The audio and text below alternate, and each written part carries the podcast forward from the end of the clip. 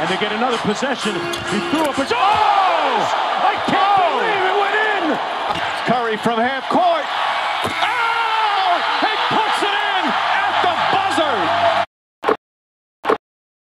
Here it's Swish. Einen wunderschönen guten Tag und herzlich willkommen zu Folge Nummer 136 des NBA Podcasts hier It's Swish. Wir haben es jetzt endlich geschafft. Die Regular Season ist durch und ab morgen, also ab dem Samstag, starten bereits die ersten Playoff-Spiele. Und wie das hier natürlich auf diesem Kanal üblich ist, machen wir natürlich wieder eine Prediction. Allerdings dachte ich mir jetzt dieses Jahr, wir machen das mal nicht alleine, sondern ich hole mir einen Gast mit rein, der jetzt bereits das dritte Mal, glaube ich, hier ist, beziehungsweise das dritte Mal nehmen wir jetzt schon zusammen auf. Und neben seiner unglaublich angenehmen Stimme ist er natürlich auch für seine Basketballkompetenz bekannt. David vom Basketballphilosophie Podcast. David, wie sehr bist du jetzt gerade gehypt auf die Playoffs auf einer Skala von 1 bis 10? Ja, hi Maximilian, erstmal vielen Dank nochmal für die Einladung. Ähm, ich freue mich, freu mich sehr, dass wir wieder gemeinsam aufnehmen. Äh, ja, ich bin, ich bin sehr gehypt. Ich würde sagen, auf einer Skala von 1 bis 10 bei 11 oder so, weil ich meine, Playoffs, äh, Playoffs sind das, worauf, worauf alle hinarbeiten ähm, und äh, die Regular Season hat sich gegen Ende dann schon immer wieder äh, in die Länge gezogen und man wartet einfach nur auf diese, ja, auf diese speziellen Momente, wenn die besten Teams gegeneinander spielen, die Atmosphäre nochmal besonders ist. Äh, Playoffs, das ist einfach ein ganz, was ganz Besonderes. Äh, das, das kann, kann, kann jeder Basketballfan nachvollziehen und ja, es ist auch dieses Jahr wieder super spannende Matchups, äh, super spannende Teams. Und ich denke allgemein, die NBA ist, ist so stark wie, wie schon lange nicht mehr. Deswegen kann ich es kaum erwarten. Ja, also ich kann dir natürlich mal wieder nur zustimmen. Ich glaube auch, dass das jetzt auch endlich mal so ist, dass wir jetzt beide Conferences auch relativ ausgeglichen jetzt auch mit haben. Also jetzt gerade der Osten ist dieses Jahr auch wirklich stacked, einfach so was die Breite mit angeht. Im Westen ist natürlich auch die Qualität wieder unglaublich hoch, aber das sind wir jetzt ja schon gewohnt aus den letzten Jahren. Also ich bin auch unfassbar gespannt, was jetzt gleich so passiert. Und ich würde sagen, ohne jetzt weiter großartig jetzt gerade drum zu reden, ähm, fangen wir einfach mal an. Ich habe mich jetzt, wie gesagt, dafür entschieden, oder wir haben uns jetzt dafür entschieden, erstmal mit den 1-8er Matchups mit anzufangen. Das ist jetzt natürlich für uns noch ein bisschen schwierig, weil wir jetzt natürlich die Matchups jetzt noch nicht genau haben. Wir nehmen jetzt am Freitag auf. Das heißt also, die nächsten Play-In-Spiele sind jetzt eben erst in der Nacht von Freitag auf Samstag.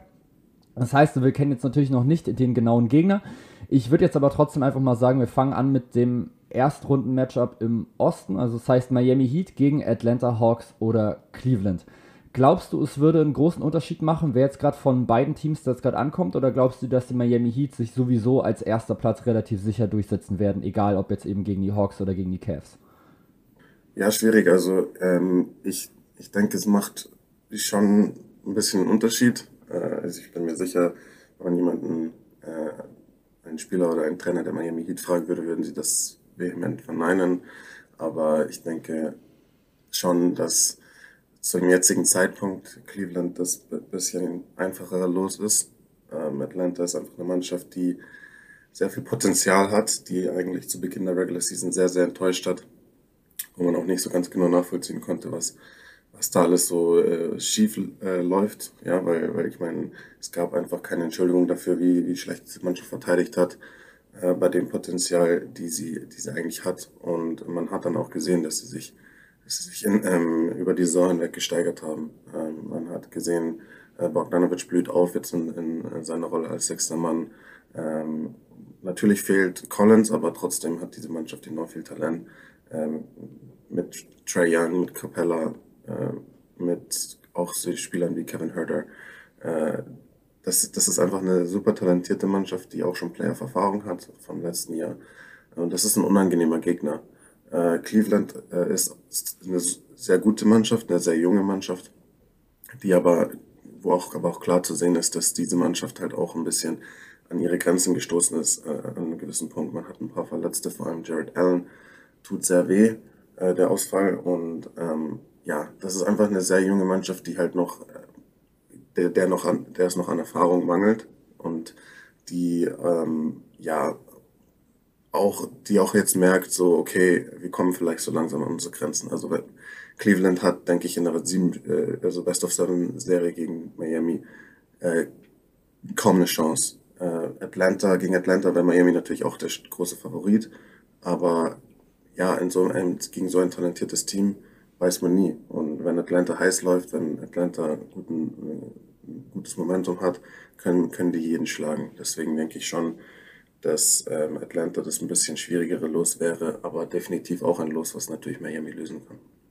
Ja, das große Problem finde ich der Cleveland Cavaliers, was man jetzt teilweise relativ gut gesehen hat, ist einfach dann so dieses Kreieren abseits von Darius Garland. Also du hast einfach mit Darius Garland natürlich einen Spieler, der jetzt eine unglaublich gute Saison gespielt hat, der für mich völlig verdient jetzt auch im Rennen zumindest um den Most Improved Player mit ist, der dieses Jahr das erste Mal All-Star geworden ist und der jetzt auf jeden Fall schon gezeigt hat, dass er eine enorme Qualität hat. Das große Problem, was ich dann aber eben sehe, ist, was passiert, wenn Darius Garland eben auf die Bank geht.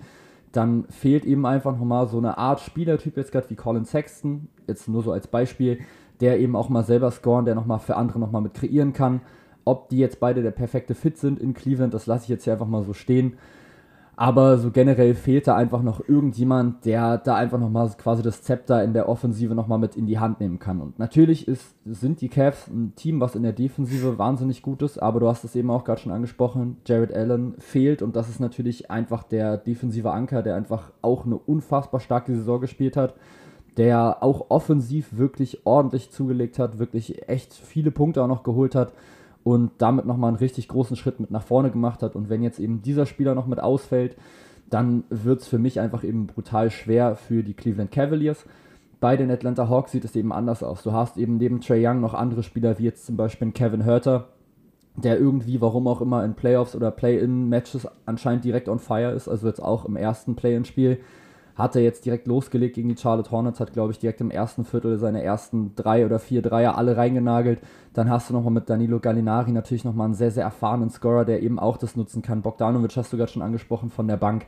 Ich glaube einfach, dass die Atlanta Hawks, wenn sie jetzt wirklich in das Matchup jetzt gerade gehen sollten gegen die Heat, wovon ich jetzt erstmal ausgehe, weil ich schon denke, dass sie die Cavs auch schlagen jetzt heute Nacht, dass sie dann schon nochmal eine größere Möglichkeit hätten, Eben auch, weil man klar wieder gesehen hat, dass sie sich einfach gesteigert haben. Eben wie letztes Jahr auch schon.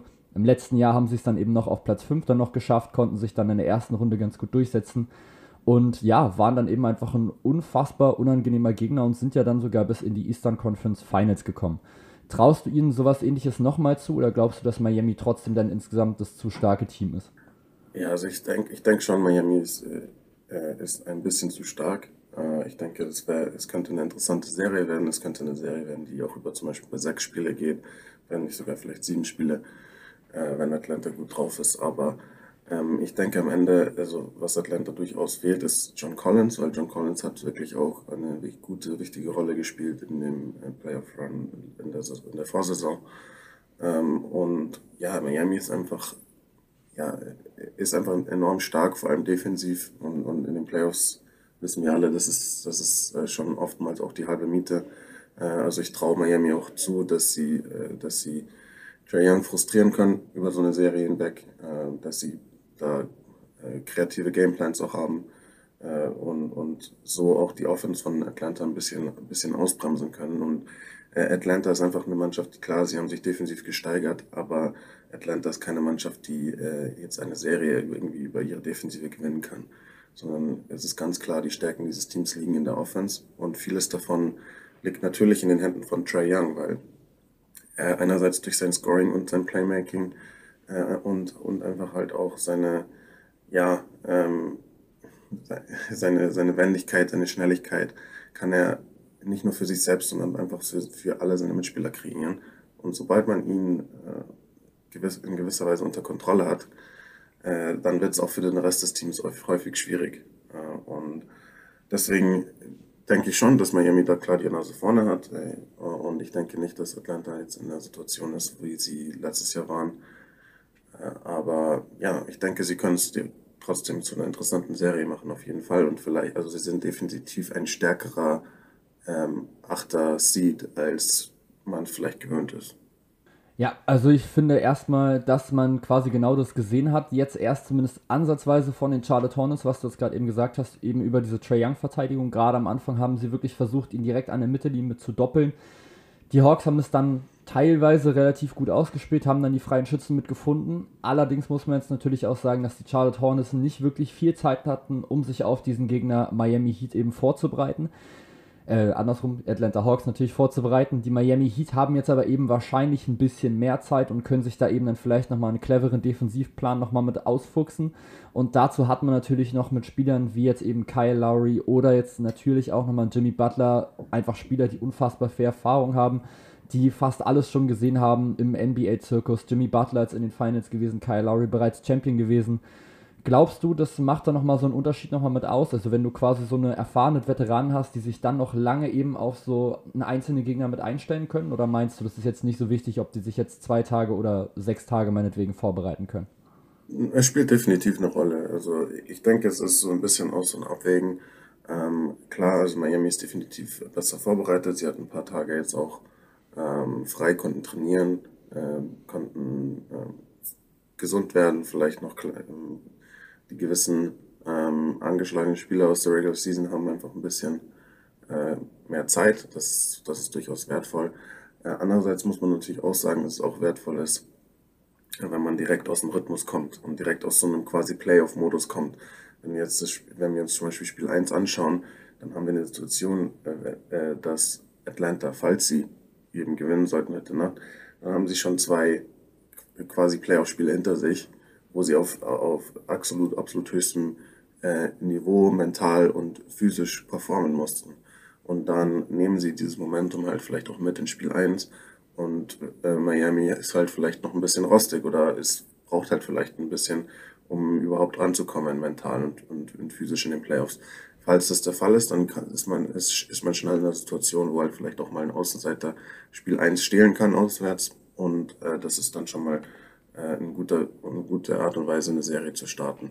Also ich denke schon, Miami hat natürlich in gewisser Weise einen Vorteil, sie sind gut vorbereitet äh, und natürlich sind sie auch rein basketballerisch der Favorit. Äh, aber ja, es ist vielleicht nicht so unbedingt so eindeutig, wie, wie es auf den ersten Blick vielleicht scheint. Ähm, und Miami muss durchaus aufpassen. Aber wie gesagt, ich sehe Miami da noch äh, klar vorne in der Serie und ich es, es würde mich überraschen, wenn die Serie länger als sechs Spiele dauert. Also ich, mein Tipp wäre jetzt quasi Miami eigentlich in sechs Spielen gegen, gegen Atlanta, falls es zu dieser Serie kommt. Ja, also was so das 4 zu 2 angeht, würde ich dir, glaube ich, zustimmen. Ich glaube schon, dass die Atlanta Hawks in der Lage sind, zwei Spiele zu klauen. Wahrscheinlich irgendwie eins zu Hause und irgendwie eins auswärts. Das ist auf jeden Fall schon möglich. Wie siehst du jetzt gerade so die Miami Heat jetzt gerade insgesamt? Ich finde, sie haben jetzt schon so ein kleines bisschen überrascht, eben dadurch, dass sie jetzt Erster geworden sind in der Regular Season in der Eastern Conference. Ich dachte zwar schon, dass sie ein gutes Team sind, hätte jetzt aber nicht gedacht, dass sie jetzt wirklich sich schon den ersten Platz jetzt gerade schon mit klauen können.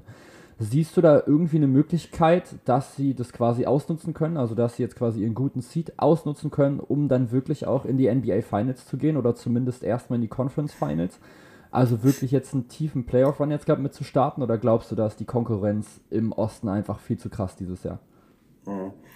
Ja, ähm, schwierig. Also ich, ich denke, Miami, also Miami fliegt so unter dem Radar, denke ich. Ich denke, sie sind bestimmt einer der äh, ersten Seeds, über die am wenigsten geredet wird und äh, die vielleicht auch am wenigsten ähm, ja, respektiert sind, äh, so in der Öffentlichkeit.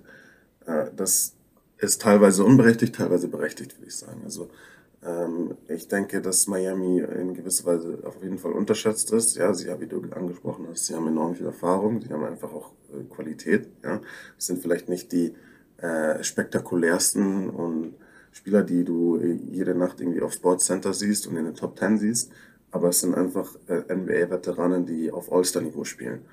Äh, und äh, das ist äh, in der Hinsicht sind sie, denke ich, definitiv unterschätzt, vor allem auch wenn man sich anschaut, wie, wie gut sie als Team funktionieren, sowohl offensiv als auch defensiv. Also die Disziplin, mit der Miami spielt, äh, die, die Physis, mit der Miami spielt und halt die, die Team-Defense vor allem, das ist einfach enorm wertvoll in den Playoffs vor allem, weil in den Playoffs äh, es einfach zu, zu diesen Matchups kommt, wo sich beide Teams enorm gut auf, aufeinander vorbereiten wo sich das Spiel ein bisschen verlangsamt und das spielt alles Miami in die Karten, weil sie sind eine Mannschaft, die sich im Halfcourt-Spiel wohlfühlt, sowohl offensiv als auch defensiv. Wenn sie, ihre, wenn sie in der Lage sind, defensiv äh, im Halfcourt zu spielen, ja, und nicht irgendwie äh, ständig in Transition-Situationen, dann können sie ihren Gameplan aus, äh, ausführen, können sie ähm, als Team funktionieren und ähm, genauso offensiv. Wenn, wenn sie nicht äh, das Feld hoch und runter rennen müssen, dann sind sie auch ein Team, das im Halfcourt sehr gut exekutieren kann, das ähm, enorm viel Ballbewegung und Spielerbewegung auch abseits vom Ball hat. Und das sind alles äh, Rezepte, die wertvoll sind in den Playoffs. Deswegen äh, denke ich schon, dass sie definitiv ein Anwärter sind in, im Osten. Äh, ich traue ihnen schon so, dass sie es in die Conference Finals zum Beispiel auch schaffen. Ist definitiv gut möglich. Ähm, für mich sehe ich aber nicht diesen letzten Schritt. Also ich sehe äh, dann schon äh, wenige Teams zwar, aber ich sehe Teams, die ich im Osten dann noch stärker einschätze und die ich dann in, in einer Serie zum Beispiel gegen Miami dann doch nach vorne sehen würde. Ja, spannendes Take. Natürlich wie immer von dir, spannender Take. Ähm, extrem gut vor allem. Ich würde sagen, wir tippen jetzt nochmal ganz kurz die Runde. Du hast jetzt gerade schon gesagt, Miami Heat, wenn es gegen die Hawks geht, 4 zu 2. Da würde ich, glaube ich, mitgehen. Ähm, wie siehst du es, wenn sie jetzt doch nochmal auf die Cavs jetzt gerade treffen sollten? Traust du ihnen dann einen Sweep zu, also dann den Heat? Oder meinst du, ja, Cleveland klaut sich vielleicht irgendwie ein Spiel oder so mit dem Rückenwind eben noch aus dem Play-In-Tournament? Ja, ich, ich, ich traue Miami durchaus einen Sweep zu. Äh, ich traue auch Cleveland zu, ein Spiel zu gewinnen. Äh, ist schwierig zu sagen. Also ähm, ich, ich würde, mein, mein, mein Tipp wäre, dass die Serie maximal fünf Spiele dauert gegen Cleveland. Ja, also ich würde tatsächlich sogar auf den Sweep, glaube ich, sogar gehen. Ich glaube, wie gesagt, da gibt es dann einfach äh, zu viel, was Miami quasi dann zu positiv einfach in die Karten spielt gegenüber Cleveland. Und ich glaube, dass dann die Heat dann die Cavs relativ schnell mit ihrer ganzen Erfahrung eben, ja, abschießen, in Anführungsstrichen, oder wegfegen, wie man es ja dann, glaube ich, quasi nochmal ausdefiniert. Ansonsten würde ich sagen, wenn du jetzt nichts mehr zu der Serie hast, ähm, würde ich einmal in den Westen wechseln. Auch hier natürlich erstmal wieder zum 1-8er Matchup. Das wären jetzt natürlich erstmal die Phoenix Suns. Vom Rekord her bestes Team der NBA, 64 zu 18 insgesamt, sogar ziemlich deutlich das beste Team. Und dann geht es eben für die gegen die New Orleans Pelicans oder eben gegen die Los Angeles Clippers, die jetzt eben auch wieder das zweite Play-in-Spiel gegeneinander spielen. Wen siehst du da als erstes in dem Play-in-Tournament jetzt gerade vorne, die Pelicans oder eher die Clippers?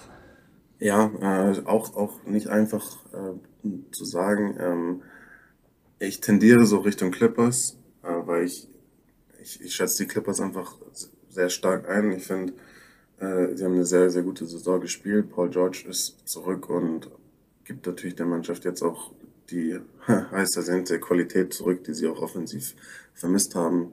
Ähm, ist einfach halt natürlich ein, ein besonderer Spieler. Äh, und äh, ja, mit Teron Lou ist halt, haben, sie einfach auch einen der besten Coaches in der NBA. Also was der über die ganze Saison rausgeholt hat aus der, aus der Mannschaft, ähm, die Kreativität, mit der sie auch defensiv und auch offensiv teilweise auftreten, ist einfach für mich beeindruckend. Ich, ich schätze dieses Team einfach sehr. Gleichzeitig muss man natürlich auch sehen, dass New Orleans äh, äh, enorm in Form ist. Ja, also ich habe über Paul George gesprochen, der ein besonderer Spieler für die Clippers ist. CJ McCollum spielt wahrscheinlich aktuell auf äh, höher, also deutlich höherem Niveau noch. Einfach äh, weil er ähm, natürlich nicht wie Paul George von einer langen Verletzung zurückkommt und weil er einfach diesen Trade anscheinend enorm gut umgemünzt hat in, für sich persönlich. Hat ihn vielleicht nochmal zusätzlich angestachelt, er fühlt sich anscheinend wohl. Er spielt wirklich auf enorm hohem Niveau. Äh, deswegen ist es wirklich ein offenes Spiel. Äh, ich, die Clippers haben, haben das Heimrecht, deswegen würde ich vielleicht leicht in Richtung Clippers tendieren, aber es ist wirklich sehr, sehr offen. Ja, auch hier natürlich wieder absolute Zustimmung von mir. Also ein Spiel, was glaube ich sehr, sehr knapp wird und was auch wirklich erst in den letzten fünf Minuten, also in der Crunch-Time irgendwie entschieden werden kann. Denn, wie du es gerade eben schon perfekt gesagt hast, die Pelicans sind wahnsinnig gut in Form. CJ McCollum hat im ersten Play-in-Tournament-Spiel eine unfassbare Leistung abgerufen. Hat, glaube ich, gerade in der ersten Hälfte irgendwie 8 von 11 seiner Würfe, glaube ich, getroffen oder so. Hat quasi alles reingenagelt, hatte immer die passende Antwort auf Versuche der Spurs wieder ranzukommen. Auf der anderen Seite hast du auch gerade schon gesagt, ist es wirklich Wahnsinn, was Tyron Lue aus diesem Team rausgeholt hat. Ich habe gerade eben nochmal nachgeguckt. Paul George hat in dieser Saison in der Regular Season 31 Spiele gemacht, Kawhi Leonard natürlich kein einziges. Und trotzdem stehst du insgesamt bei einem 42 zu 40, wenn dein bester Spieler offensiv zumindest eigentlich dann Reggie Jackson ist. Und das finde ich ist wirklich unfassbar beeindruckend. Also da hat er wirklich einfach das absolute Maximum aus diesem Team mit, rein, mit rausgeholt. Hat er wirklich, ja, aus einem Team, was irgendwie, finde ich, relativ viele Rollenspieler hat, aber keine so richtigen Stars, einfach ein homogenes Team entwickelt, was eben genau das dann eben macht, was es eben kann, nämlich vor allem einfach hart und tough defensiv verteidigen. und dann eben vorne gucken, dass sie irgendwie dann zu Punkten kommen über einfach clevere Setplays. Und das hat wahnsinnig gut funktioniert in den Spielen, in denen jetzt eben Paul George mit da war, hat er eben auch 24 Punkte pro Spiel auch aufgelegt. Dazu noch ja fast sieben Rebounds und fast sechs Assists. Also war da auch wirklich gut unterwegs. Also hat das schon abgeliefert, aber trotzdem ja unfassbar gut, was aus diesem Team quasi nochmal mit geworden ist. Auch nochmal mit diesen ganzen Verletzungen, die dann auch immer wieder gekommen sind. Norman Powell auch dann irgendwie ertradet worden, dann auch erstmal direkt verletzt gewesen, also auch ständig mit anderen Rotationen arbeiten müssen und trotzdem eben so weit oben gelandet. Jetzt natürlich auch hier wieder die Frage gegen die Phoenix Suns, gegen das beste Team der NBA vom Rekord her, auch irgendwie so vom insgesamten Spielstil her, die wirken einfach wahnsinnig reif, waren letztes Jahr schon in den NBA Finals. Hat eins dieser Teams, also die Pelicans oder die Clippers, wirklich eine Chance oder glaubst du, das geht egal, ob jetzt gerade gegen die Pelicans oder die Clippers, maximal fünf Spiele und dann ist das Ding durch? Also ich sehe wirklich, ich schätze beide Teams wirklich, die jetzt gerade auch äh, im Play-In-Spiel sind. Also sowohl die Pelicans als auch die Clippers sind gefährliche, gute Mannschaften, gut gecoachte Mannschaften. Egal wer, wer dieses Spiel gewinnt, ich sehe, ich sehe keine Chance gegen, gegen Phoenix. Also Phoenix ist wirklich äh, ja die Creme de la Creme äh, im Moment in der NBA. Also die, diese Regular Season, war, die sie gespielt haben, war unfassbar. Ähm, und natürlich haben die Leute über die Suns geredet, äh, aber trotzdem habe ich so das Gefühl, äh, die Anerkennung, die sie eigentlich verdient hätten, was sie dafür, was sie gerade geleistet haben, ist eigentlich immer noch nicht so, so unbedingt da. Also äh, diese Mannschaft ist so unfassbar stark, diese Mannschaft ist unfassbar hungrig auch. Man merkt einfach, dass, dass äh, diese schmerzhafte Niederlage halt in den Finals vom im Vorjahr, dass die, die Mannschaft nur weiter angestachelt hat und dass sie äh, gefühlt eine Rechnung offen haben. Ja, und äh, die, das Team, woran sie mich ein bisschen erinnern, sind die Spurs von 2014. Dann, äh, nachdem sie im Jahr davor eben so bitter in den Finals verloren haben, wo sie auch eine unfassbare äh, Regular Season dann gespielt haben und auch in den Playoffs auf unglaublichem Niveau gespielt haben. Also so dieses ich würde die Spurs trotzdem nochmal von 2014 in, in, stärker einschätzen. So, ich meine, das ist eines der besten Teams aller Zeiten. Aber die Suns haben das Potenzial. Kommt natürlich jetzt darauf an, was die in den Playoffs machen, das ist klar. Aber äh, der, der Vibe, den ich so von den Suns kriege, die, die, die ganze Saison hinweg, die sind komplett fokussiert auf diesen Moment. Die sind auf, funktionieren auf absolut höchstem Niveau und die wollen einfach diesen letzten Schritt gehen, der, den, der ihnen das, in der Vorsaison verwehrt geblieben ist. Und äh, da äh, sind, egal wer ihnen in den Weg kommt, äh, den, den, für die wird es enorm schwierig, vor allem wenn man sich anschaut, dass einen achten Seed im Westen anschaut. Äh, da sehe ich überhaupt keine Chance eigentlich. Also ich würde gerne noch mal ganz kurz auf deinen Anerkennungspunkt noch mal kurz zurückkommen, denn das ist mir jetzt gerade generell aufgefallen. Es war ja auch letztes Jahr schon so mit den Utah Jazz dann zum Beispiel, die wirklich einfach die Western Conference jetzt nicht dominiert haben, aber sie schon relativ deutlich schon gewonnen haben im letzten Jahr. Und auch da hatte man so das Gefühl, die hat eben keiner auf der Rechnung. Und jetzt ist es eben auch schon wieder so bei den Miami Heat, bei den Phoenix Suns sicher auch nochmal so ein kleines bisschen, das finde ich irgendwie sehr, sehr interessant. Also man redet irgendwie immer so ein bisschen über dieselben Teams, man redet immer darüber, oh, die Lakers haben jetzt gestruggelt, die Lakers sind raus. Man redet immer noch so über James Harden und diese Freiwurf-Thematik, weil das jetzt auch erst wieder aufkam. Man redet wieder über Golden State, man redet über die Fitness von Curry und von Thompson. Aber und natürlich noch über die Nets, klar, mit eben Kyrie Irving und Kevin Durant, aber keiner redet einfach über diese Teams, die wirklich einfach konstant in dieser Saison einfach mit oben dran waren. Finde ich auf jeden Fall unfassbar spannend. Ansonsten, was du zu den Phoenix Suns gesagt hast, kann ich natürlich einfach wie immer nur zustimmen. Und was ich da unfassbar beeindruckend finde, sind vor allem so zwei Sachen. Nummer eins ist, dass einfach jeder Spieler genau seine Rolle zu kennen scheint. Also sowohl jetzt gerade natürlich Chris Paul, Devin Booker sowieso so als Leader im Backcourt, aber auch ein Jay Crowder, ein Bridges, ein Aiton natürlich sowieso und dann auch noch alle Bankspieler, so ein Cameron Johnson oder ein Cameron Payne oder so. Die wissen einfach genau, was sie zu tun haben in diesem Team und ich finde das einfach unfassbar beeindruckend. Und auch noch so diese ganze Next Man Up Mentalität, die sie einfach komplett mit haben. Also jetzt ist Chris Paul eben mal länger ausgefallen. Ich glaube, vier, fünf Wochen hat er, glaube ich, jetzt verpasst. Und es passiert einfach, es gibt einfach trotzdem keinen Einbruch einfach in dieser Truppe. Dann rutscht halt einfach ein Cameron Payne in die Starterrolle, Alfred Payton kommt auf einmal von der Bank und trotzdem funktioniert das Team einfach noch so unglaublich gut, weil dann eben Devin Booker noch ein bisschen mehr Ballhandling mit übernimmt, noch ein bisschen mehr für andere kreiert. Und das ist einfach so wahnsinnig stark, einfach so für ein Team. Dass ich jetzt hier auch wieder komplett wieder zustimmen musste. Die Clippers und die New Orleans Pelicans sind beides wirklich Teams, die sich das jetzt gerade verdient haben, da zu stehen, wo sie jetzt gerade stehen. Beide hätten jetzt auch den Einzug in die Playoffs verdient. Vor allem jetzt eben nochmal die Pelicans nochmal so mit ihrem Late Push. Die Clippers einfach noch so mit ihrer ganzen Konstanz über die gesamte Saison. Aber gegen die Phoenix Suns siehst du einfach gerade eben als Achter Seed irgendwie kein Land. Und ich glaube, das ist es, wie gesagt, tut mir jetzt auch ein bisschen leid jetzt gerade für die anderen beiden Teams, aber die Phoenix Suns sind einfach so brutal stark dieses Jahr, dass ich glaube, die werden sowas von abgehen und zwar schon direkt von Spiel 1. Die werden komplett heiß sein und werden direkt zeigen wollen, dass sie einfach komplett einfach auf dem Level sind. Ansonsten ähm, würde ich sagen, wir wechseln einmal wieder zurück in den Osten. Außer du hast jetzt hier noch was zu der Serie?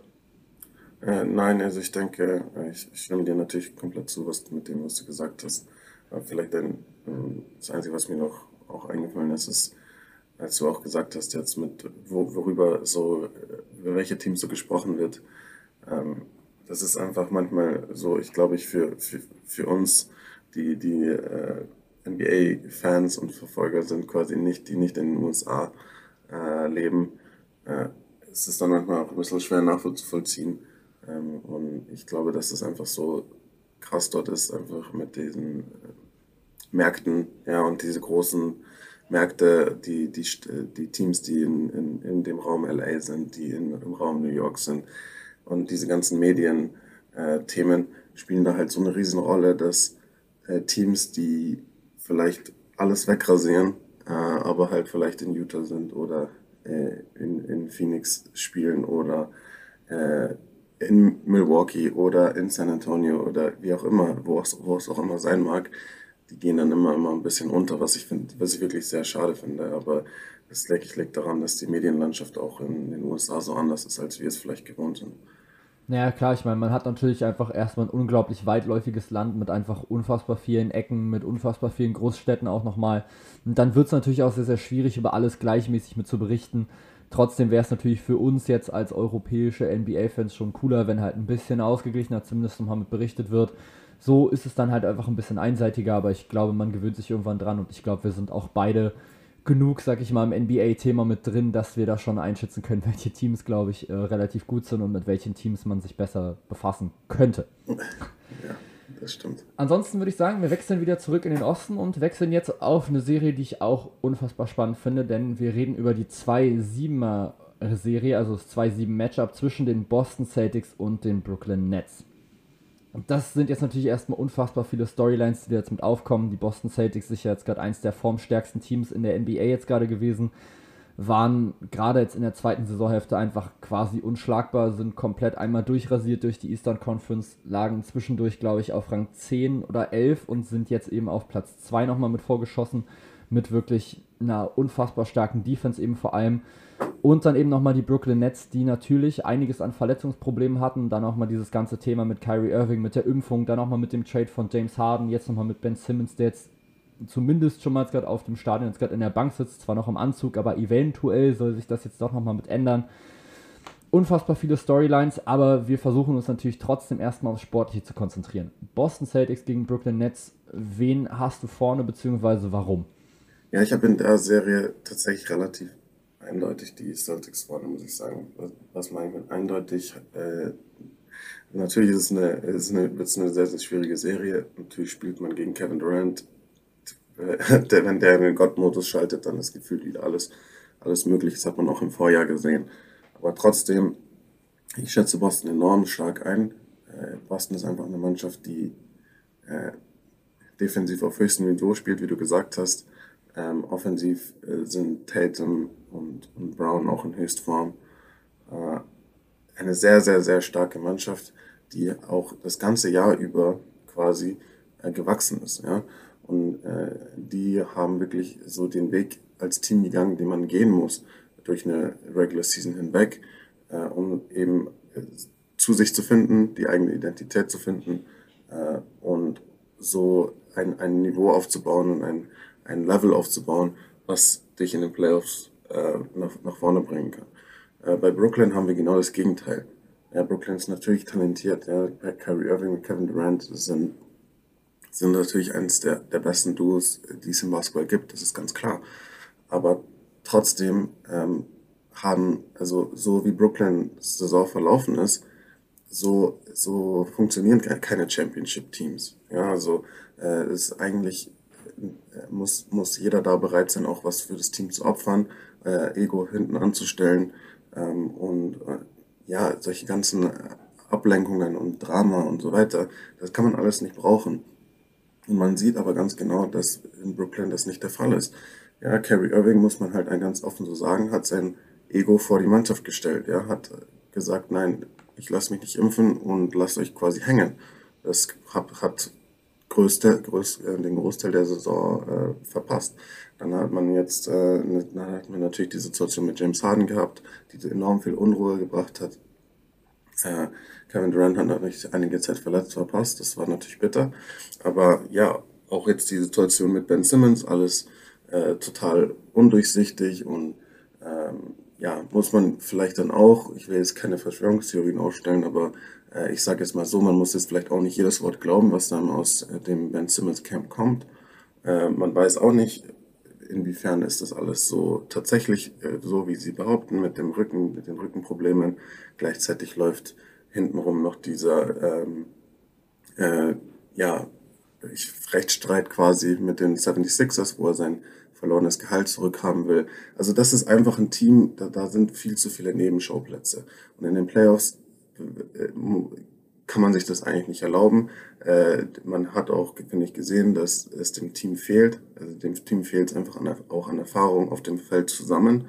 Es war einfach äh, dadurch, dass sich die Rotation ständig geändert hat. Dann war Kyrie mal nur bei den Auswärtsspielen, dann jetzt ist er wieder ganz da. Aber niemand, niemand weiß so richtig, die, die, die Rolle. Und, und dann kann es sein, dass es halt so Spiele gibt, wie auch gegen Ende der Regular Season, wo halt Durant absolut abgeht, ja, 55 Punkte macht und trotzdem verlieren sie halt deutlich gegen die Hawks. Einfach weil ähm, Basketball am Ende doch ein Mannschaftssport ist. Und ich sehe einfach Brooklyn nicht auf dem Niveau als Team, dass sie ein Team wie Boston in der sieben, Best of Seven Serie schlagen können. Ich denke, mein Tipp wäre jetzt so Boston in sechs. Äh, das, das ist jetzt meine Prognose, aber mal sehen. Ja, das Ding ist halt so, ähm, ich hätte dir jetzt vor zwei Wochen, hätte ich dir wahrscheinlich noch vehement nochmal widersprochen, hätte gesagt, ey, guck mal, immer wenn Kyrie Irving da ist, knallt er irgendwie 50 Punkte hier raus, 50 Punkte da und die Nets gewinnen doch. Das Problem ist, ich habe jetzt halt, ähm, ja, vor allem die zwei Spiele, die du jetzt gerade, oder das eine Spiel, was du gerade schon erwähnt hast, ist nämlich das gegen die Hawks, hat mich erstmal schon von was anderem überzeugt. Also wo man einfach eine absolut kranke Leistung vom wahrscheinlich vielseitigsten Scorer der NBA aktuell hat und trotzdem verliert mit 115 zu 122, weil auch einfach die Defense nicht da ist. Und Spiel Nummer zwei, was mich jetzt wieder davon abgebracht hat, war jetzt erstes Play-in-Game jetzt gerade gegen die Cleveland Cavaliers. Du bist für mich eigentlich in einer klaren Favoritenrolle Du hast auf der anderen Seite bei den Cleveland Cavaliers eben nochmal mit Jared Allen einen Spieler, der verletzt mit ausfällt, der da unglaublich wichtig ist. Und du willst letztendlich irgendwie ein Title-Contender sein. Und irgendwie war mir das Spiel dafür dann viel zu knapp. Also ein 115 zu 108 ist es dann am Ende geworden. Und Kyrie Irving trifft schon, ich glaube, zwölf seiner ersten zwölf Würfe oder so, hatte auf jeden Fall lange eine 100%-Quote.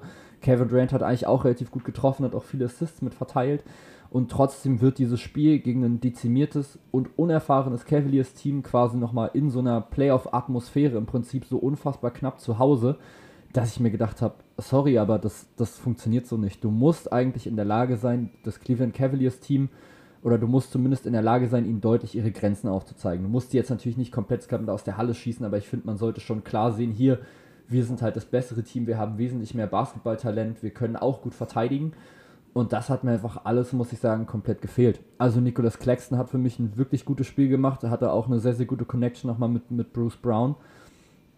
Aber darauf kannst du dich halt einfach in der Playoff-Situation, gerade jetzt eben gegen ein Team wie jetzt die Boston Celtics, die dich jetzt auch nochmal schön lange nochmal scouten können, überhaupt nicht verlassen. Und genau deswegen muss ich jetzt dir auch hier wieder zustimmen. Also du wirst Kevin Durant nicht über sechs Spiele komplett ausschalten können oder über sieben und auch ein Kyrie Irving nicht und die werden sicher auch mal ihre Ausbruchsspiele mit haben, wo dann die Celtics vielleicht scoringmäßig einfach nicht mit hinterherkommen, weil eben Kevin Durant einfach in diesen God-Modus zum Beispiel schaltet, weil der auf einmal anfängt, irgendwelche gedoppelten Würfe reinzunageln, irgendwelche Fadeaways und Turnarounds von sonst wo. Das wird auf jeden Fall passieren. Und sie werden auch hier nicht gesweept werden, aber so maximal zwei Spiele werden sie sich nur holen. Und dann muss ich auch sagen, sehe ich Boston wirklich deutlicher vorne, als ich es mir tatsächlich irgendwie zugetraut hätte. Wie ich es eben noch vor zwei Wochen noch mit eingeschätzt hätte. Jetzt ist natürlich nochmal ein relativ großes Problem, aber bei den Boston Celtics das natürlich mit Robert Williams, der Defensivcenter jetzt nochmal mit ausfällt. Der wird jetzt ja höchstwahrscheinlich ersetzt von Daniel Theiss. Wie findest du jetzt so diese ganze Personal, also jetzt gerade natürlich erstmal die Wichtigkeit von Robert Williams und wie denkst du, kann Daniel Theiss das ersetzen? Äh, ja, also Robert Williams war wirklich enorm wichtig, äh, die ganze Saison hinweg und äh, die, die, Celtics vermissen ihn wirklich sehr. Also seine ähm, Qualität als Ringbeschützer war ja, unbezahlbar für, für Boston, war ein großer äh, Teil ihrer dominanten Defense. Ähm, vor allem, weil sie ja auch ähm, Williams dann meistens äh, gegen äh, auf, als die Matchups nicht so hatten, dass, dass Williams den Fünfer verteidigt hat, sondern dass er meistens dann äh, den Vierer oder manchmal sogar einen Dreier, falls das ein, ein, ein Non-Shooter war, verteidigt hat und man dann Grant Williams oder äh, wen auch immer, wer auch immer auf der Vierer gerade spielt, dann auf die äh, auf den Fünfer gestellt hat, sodass dann ähm, Robert Williams nicht äh, ständig in, in Pick-and-Roll-Defense ähm, verwickelt wurde, sondern dass er wirklich abseits vom Ball äh, äh, war und äh, quasi als Ringbeschützer äh, auftreten konnte und so quasi nochmal viel mehr das Spiel beeinflussen konnte. Und das hat einfach enorm gut funktioniert und die Verletzung von ihm ist natürlich sehr, sehr bitter. Äh, aber äh, er, er soll ja auch zurückkommen im, im, im Laufe der Playoffs jetzt, äh, falls eben, äh, also vermutlich, glaube ich, zweite Runde, oder? Ich bin mir gerade nicht sicher. Falls die Celtics die erste Runde überstehen, dann soll er, glaube ich, wieder zurückkommen. Äh, und, und ja, zu Daniel Theiss, natürlich jetzt im Nachhinein nochmal ein so enorm wichtiger äh, Deal, den da die Celtics noch eingefädelt haben, äh, dass sie ihn geholt, zurückgeholt haben weil er jetzt natürlich enorm wichtig ist, dass, äh, äh dass er ihn jetzt nochmal tief auf der auf der 5 gibt, die sie mit Williams dann auch verloren haben. Klar hat er jetzt nicht die Qualität defensiv wie Ian Williams. Er ist auch nicht äh, der äh, dominante äh, Pick-and-Roll-Spieler wie Williams ist offensiv. Aber äh, Thais hat definitiv, definitiv äh, auf beiden Seiten des Feldes Qualitäten, das ist klar. Äh, und er hat das auch gezeigt, er hat gut gespielt äh, und, und es gibt einen Grund, warum die Celtics ihn auch zurückgeholt haben weil sie ihn einfach enorm geschätzt haben in den Jahren, die er dort war. Äh, und ja, er ist, äh, er ist sehr, sehr wertvoll. Er gibt der Mannschaft ähm, Energie, ähm, Hustle Plays, Rebounding, äh, aber auch den einen oder anderen Block, ja, äh, den einen oder anderen Dreier offensiv, auch mal den Offensiv Rebound Putbacks, lauter solche Sachen, die, die er sich eben erarbeitet. Äh, so kann er, so kann er das Spiel beeinflussen und, und er versteht ganz genau, was seine Rolle ist äh, und, und fühlt sich da in dieser Rolle auch sehr, sehr wohl. Deswegen, klar, die Celtics sind ohne Robert Williams deutlich schwächer, aber dadurch, dass sie jetzt Thais in den, in den Reihen, eigenen Reihen haben, ähm, kann man diese, diese Lücke so insoweit kompensieren, dass äh, so eine Serie wie jetzt zum Beispiel gegen Brooklyn in meinen Augen nicht komplett äh, umschwingt und äh, die Celtics jetzt irgendwie Außenseiter wären. Das ist, das ist so mein, mein Eindruck. Ja, also erstmal natürlich nochmal zu deinen Details auch mal von meiner Seite. Das mit diesem Energizer finde ich einfach unfassbar wichtig. Also ich kann da jetzt immer nur von mir jetzt gerade reden oder halt dann so aus meiner auch äh, Spielersicht jetzt, ob jetzt beim Fußball, es gibt beim Basketball, ist erstmal egal. Ähm, dass einfach so ein Spieler, der einfach andere mitreißt, einfach unfassbar wichtig ist für so ein gesamtes Team. Ich habe mir jetzt auch gestern eure Folge schon mal angehört, jetzt gerade, ähm, was ein gutes Team quasi ausmacht fand die auch wahnsinnig interessant und ihr habt auch unfassbar wichtige Punkte auch mit angebracht und eben auch da finde ich, dass eben so ein Energizer einfach so ein Team nochmal zusammenhält. Also der da einfach quasi auf dem Court steht und du merkst, okay, der gibt halt wirklich komplett einfach alles für das Team und ich glaube, du hattest es dann, glaube ich, gesagt, dass dann halt die Mitspieler, die das dann halt sehen, es dann quasi auch wieder zurückgeben wollen, dass sie, dass sie quasi zeigen wollen, okay, wenn der sich halt jetzt gerade so einsetzt, dann kann ich jetzt ja hier nicht irgendwie so jetzt hier auf Larifari machen und halt gerade nur 80% Einsatz geben, sondern wenn der halt seine 100% gibt, dann darf ich den jetzt quasi nicht enttäuschen und muss dann ebenfalls meine 100% mitgeben. Und ich glaube, das macht die Celtics einfach so unglaublich gut. Das ist einfach eine unfassbar homogene Truppe mit einem Antrieb einfach zeigen zu wollen, dass sie jetzt endlich reif sind, wirklich jetzt gerade was zu reißen. Sie waren jetzt schon häufiger in den Playoffs haben gegen die Cavaliers, glaube ich, damals relativ knapp verloren mit LeBron. Ich glaube, in Game 7, glaube ich, sogar zu Hause, meines Erachtens. Also es war wirklich ein unfassbar enges Spiel und jetzt auch in den letzten Jahren hatte man immer so das Gefühl, also sie haben die Möglichkeit, aber es fehlt eben noch so ein kleines bisschen, um dann wirklich noch so diesen nächsten Schritt nochmal mitzumachen. Und ich habe das Gefühl, dass genau dieser Schritt jetzt eben passiert ist und dass die jetzt eben wirklich einfach komplett reif sind, jetzt einfach der ganzen Welt zu zeigen, wie qualitativ gut sie einfach mal sind, wie gut sie Basketball spielen können. Und ich glaube, das ist einfach, ja, einfach ein unfassbar starkes Team, was eben einfach vor allem eben über die Defense kommt, aber eben auch einfach in der Offensive nicht unterschätzt werden kann. Also ich habe jetzt auch hier nochmal kurz nachgeschlagen, sie sind jetzt defensiv das zweitbeste Team, allerdings jetzt gerade über die gesamte Saison. Also jetzt waren in den letzten Monaten wahrscheinlich immer stetig einfach auf Platz 1, weil sie da eben einfach einen kranken Schritt nochmal nach vorne gemacht haben in der Saison. Und auch offensiv sind sie eben auf Platz 7. Also das heißt in beidem, ja, Top 7, defensiv sogar einfach überragend. Und das ist eben einfach, ja, unfassbar schwer, glaube ich, dann zu schlagen. Das einzig große Problem, was ich bei den Celtics sehe, ist ehrlich gesagt die Bank. Aber da muss man ja eigentlich sagen, gegen Brooklyn müsste das ja eigentlich passen, denn die Brooklyn Nets haben jetzt auch keine so richtig gute Bank. Oder siehst du das da jetzt so, dass sich da die Nets vielleicht durch das Bank-Matchup irgendwie nochmal ein bisschen mehr reinholen können in dieses, in dieses Duell? Äh, naja, da, da stimme ich dir hundertprozentig zu. Also Brooklyn ist keine Mannschaft, die dich irgendwie über, äh, über die Tiefe schlägt oder über eine starke Bank, äh, sondern ganz klar, äh, die, die Eier von den Nets liegen quasi im, ganz klar in, in den äh, Kirby Irving und Durant. Ja, und, und der Rest, ähm, ja, ich meine, klar, sie haben wichtige Spieler noch mit, mit Mills und mit, ähm, äh, mit Claxton und wie sie alle heißen. Ja, so, das sind äh, Spieler, die natürlich Qualität haben, eine gewisse, aber das sind keine Spieler, die ähm, jetzt irgendwie das großes Ruder rumreißen würden. Und, und klar, Boston hat nicht die beste Bank, aber in dieser Serie, denke ich, ist das nicht der, der entscheidende Faktor. Also erstmal natürlich schon mal Props jetzt gerade an den, ähm, an diese Osterreferenz mit den Eiern im Korb, sehr, sehr gut. ähm, ansonsten ja. jetzt gerade generell die Boston Celtics mit der Bank, glaubst du, das könnte in späteren Serien, falls sie jetzt dann eben weiterkommen, nochmal ein Problem werden? Oder glaubst du, dass die auch das irgendwie hinbekommen, dass Imi Yudoka das schafft, die Minuten quasi so zu staggern, dass da immer eine gute Truppe quasi auf dem Feld steht, die dagegen hält, gegen das gegnerische Team, wer auch immer das dann ist?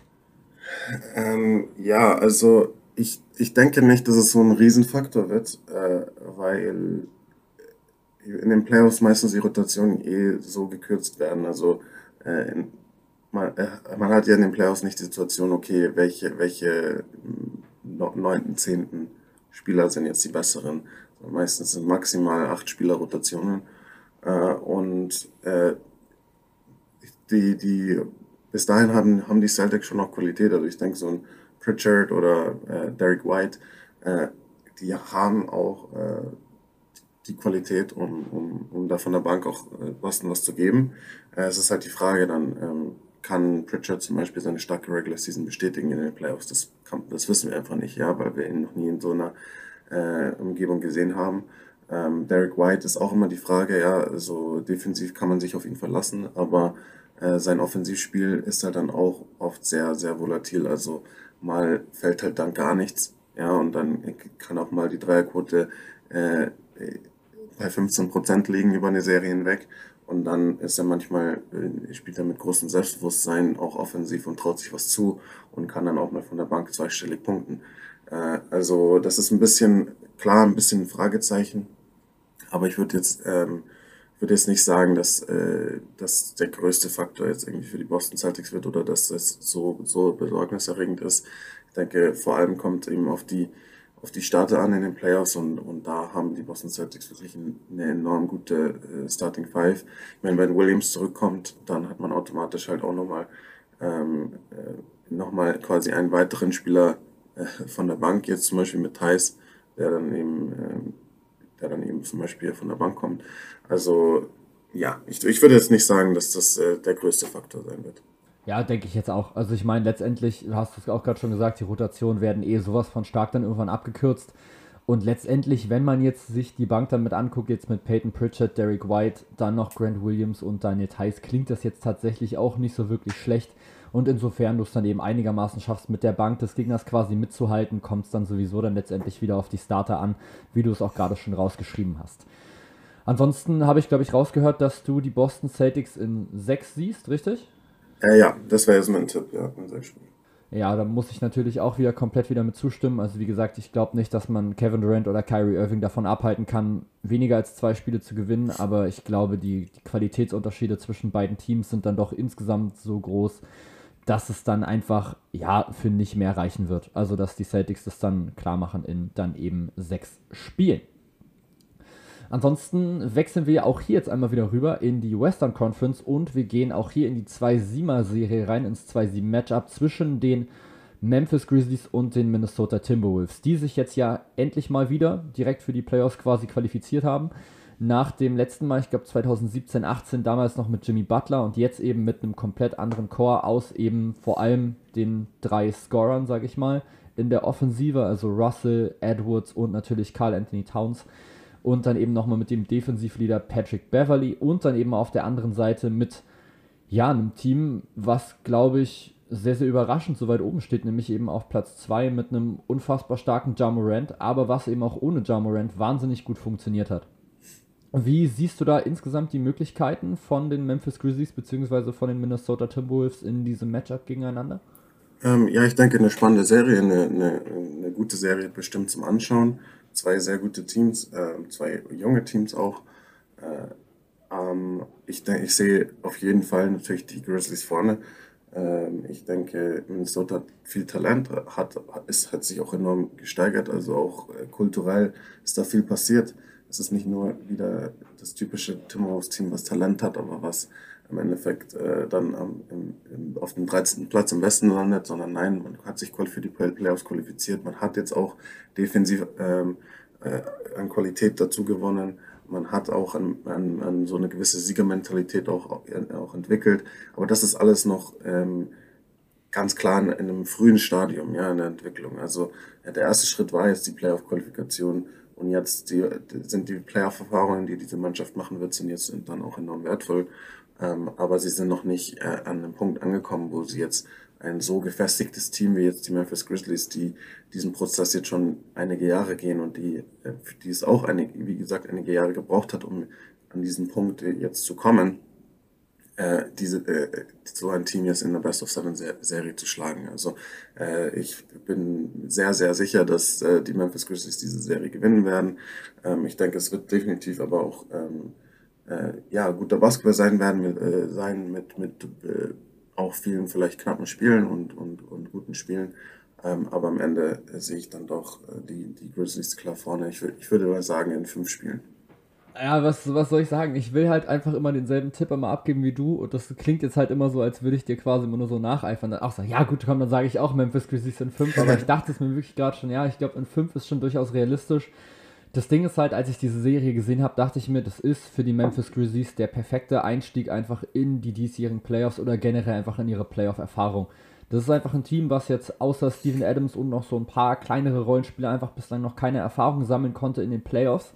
Und ich glaube, dass dann zum Beispiel ein Matchup, wie es dann zum Beispiel gegen die Clippers dann gewesen wäre oder meinetwegen auch nochmal gegen die Nuggets oder so, ich glaube, das wäre nochmal anders gewesen. Einfach nur, weil das eben Teams sind, die in den Playoffs schon mal Erfahrung haben, die schon mal eine Sieben-Spiele-Serie gespielt haben.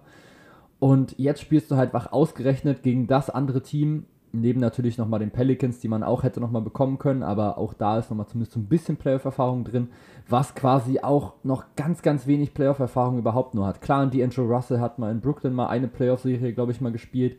Und Carl Anthony Towns hat eben mal die eine Playoff-Serie mal mitgespielt, aber in Anthony Edwards zum Beispiel noch nicht.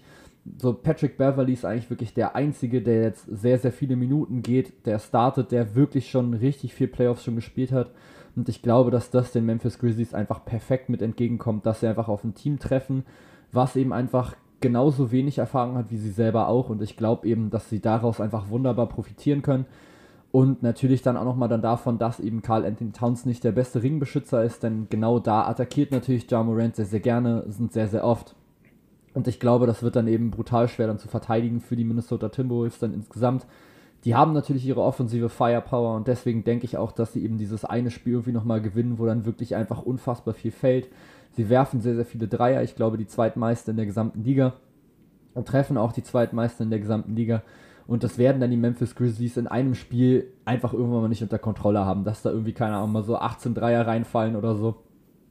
und dann halten sie einfach nicht richtig mit. Aber ich denke, viel mehr als fünf Spiele sollten es jetzt gerade nicht geben. Vielleicht gibt es irgendwie noch ein sechstes oder so, wenn jetzt Minnesota wirklich zwei überragende Spiele hat. Aber ich glaube, auch hier sind wir uns beide eigentlich relativ einig, dass sich die Memphis Grizzlies da durchsetzen. Hast du noch irgendeinen Spieler oder sowas, den du jetzt gerade noch hervorheben möchtest, sowohl bei den Grizzlies als jetzt auch bei den Timberwolves, der für diese Rolle nochmal oder für diese Serie nochmal sehr entscheidend werden kann? Ja, vielleicht nicht, vielleicht nicht einen einzelnen Spieler, ähm, aber ich denke, dass zum Beispiel jetzt so der, der, Kern der Grizzlies, also so zum Beispiel John Morant, Dylan Brooks, äh, Jaron Jackson, äh, Desmond Bain, diese ganzen Spieler, ähm, die Erfahrungen, die die im letzten Jahr machen konnten, ja, als achtes Seed gegen, gegen die Utah Jazz, wo man klar natürlich deutlich ausgeschieden ist, aber wo man eine gute Serie gespielt hat und wo man ähm, sich auch mal auf dem Niveau hat gemessen hat. Äh, das ist so eine enorm wertvolle Erfahrung auch für diese Mannschaft gewesen. Und auch wenn sie jung sind, äh, sind sie, äh, sind sie, denke ich, auch an einem Entwicklungsschritt, wo man dieses Team sehr, sehr ernst nehmen muss. Also ähm, ich denke, also die Grizzlies sind nicht nur irgendwie jetzt so, eine, so ein Produkt aus der Regular Season, sondern die, die Grizzlies können wirklich auch in den Playoffs jetzt für Furore sorgen. Das, das wäre jetzt nochmal ein Punkt, den ich bringen wollte, weil ja, für viele natürlich jetzt, klar, viele haben über John Morant geredet und äh, hat eine unfassbare Saison gespielt, aber äh, ich glaube, dass leider immer noch viele nicht richtig realisiert haben, wie stark dieses Team eigentlich überhaupt ist und wie ernst zu nehmen dieses, äh, dieses äh, Team auch in den Playoffs dann, dann, dann ist jetzt. Also äh, das ist wirklich ein ganz, ganz starkes, äh, ganz, ganz starkes Team, was, was sehr, sehr schwer zu schlagen ist und wo ich persönlich auch glaube, dass das einzige Team, was sie in der Serie schlagen kann, äh, die, die Suns im Westen sind. Okay, das fand ich sehr, sehr interessant, denn genau da wollte ich jetzt gerade nochmal mit nachhaken. Das heißt also, du siehst ähm, die Memphis Grizzlies jetzt auch in der zweiten Runde, egal jetzt ob gegen Dallas, Utah, Golden State oder, oder Denver als Favorit und denkst schon, dass die auch wirklich jetzt schon bis in die Conference Finals jetzt schon vorgehen können? Ja, also ich denke wirklich, also ich fühle mich da relativ sicher, dass, äh, dass die, das einzige Team, was wirklich äh, sie im besten in der Serie schlagen äh, kann, die Suns sind. Ich sehe sie gegen ganzen Teams, die du gesagt hast, und da sind sehr, sehr gute Teams dabei, sehe ich die, sehe ich die Grizzlies trotzdem vorne. Äh, kann, kann natürlich sein, dass ich da falsch liege, das ist einfach nur mein, mein Gefühl. Ich habe großen Respekt vor den Grizzlies und äh, schätze sie sehr, sehr, sehr stark ein. Und ähm, ja, ich denke, dass, dass wir die Grizzlies tatsächlich in den Conference Finals dieses Jahr sehen werden. Das wäre natürlich brutal stark. Also quasi von einem Jahr, sage ich mal, wo man sich dann eben als Achter-Seed nochmal qualifiziert, dann aber ja eben ausscheidet in der ersten Runde, wenn trotz nochmal mit einer guten Serie, wie du auch gerade schon gesagt hast, dann zu einem Conference-Finalisten wäre natürlich schon ein wahnsinnig großer Sprung.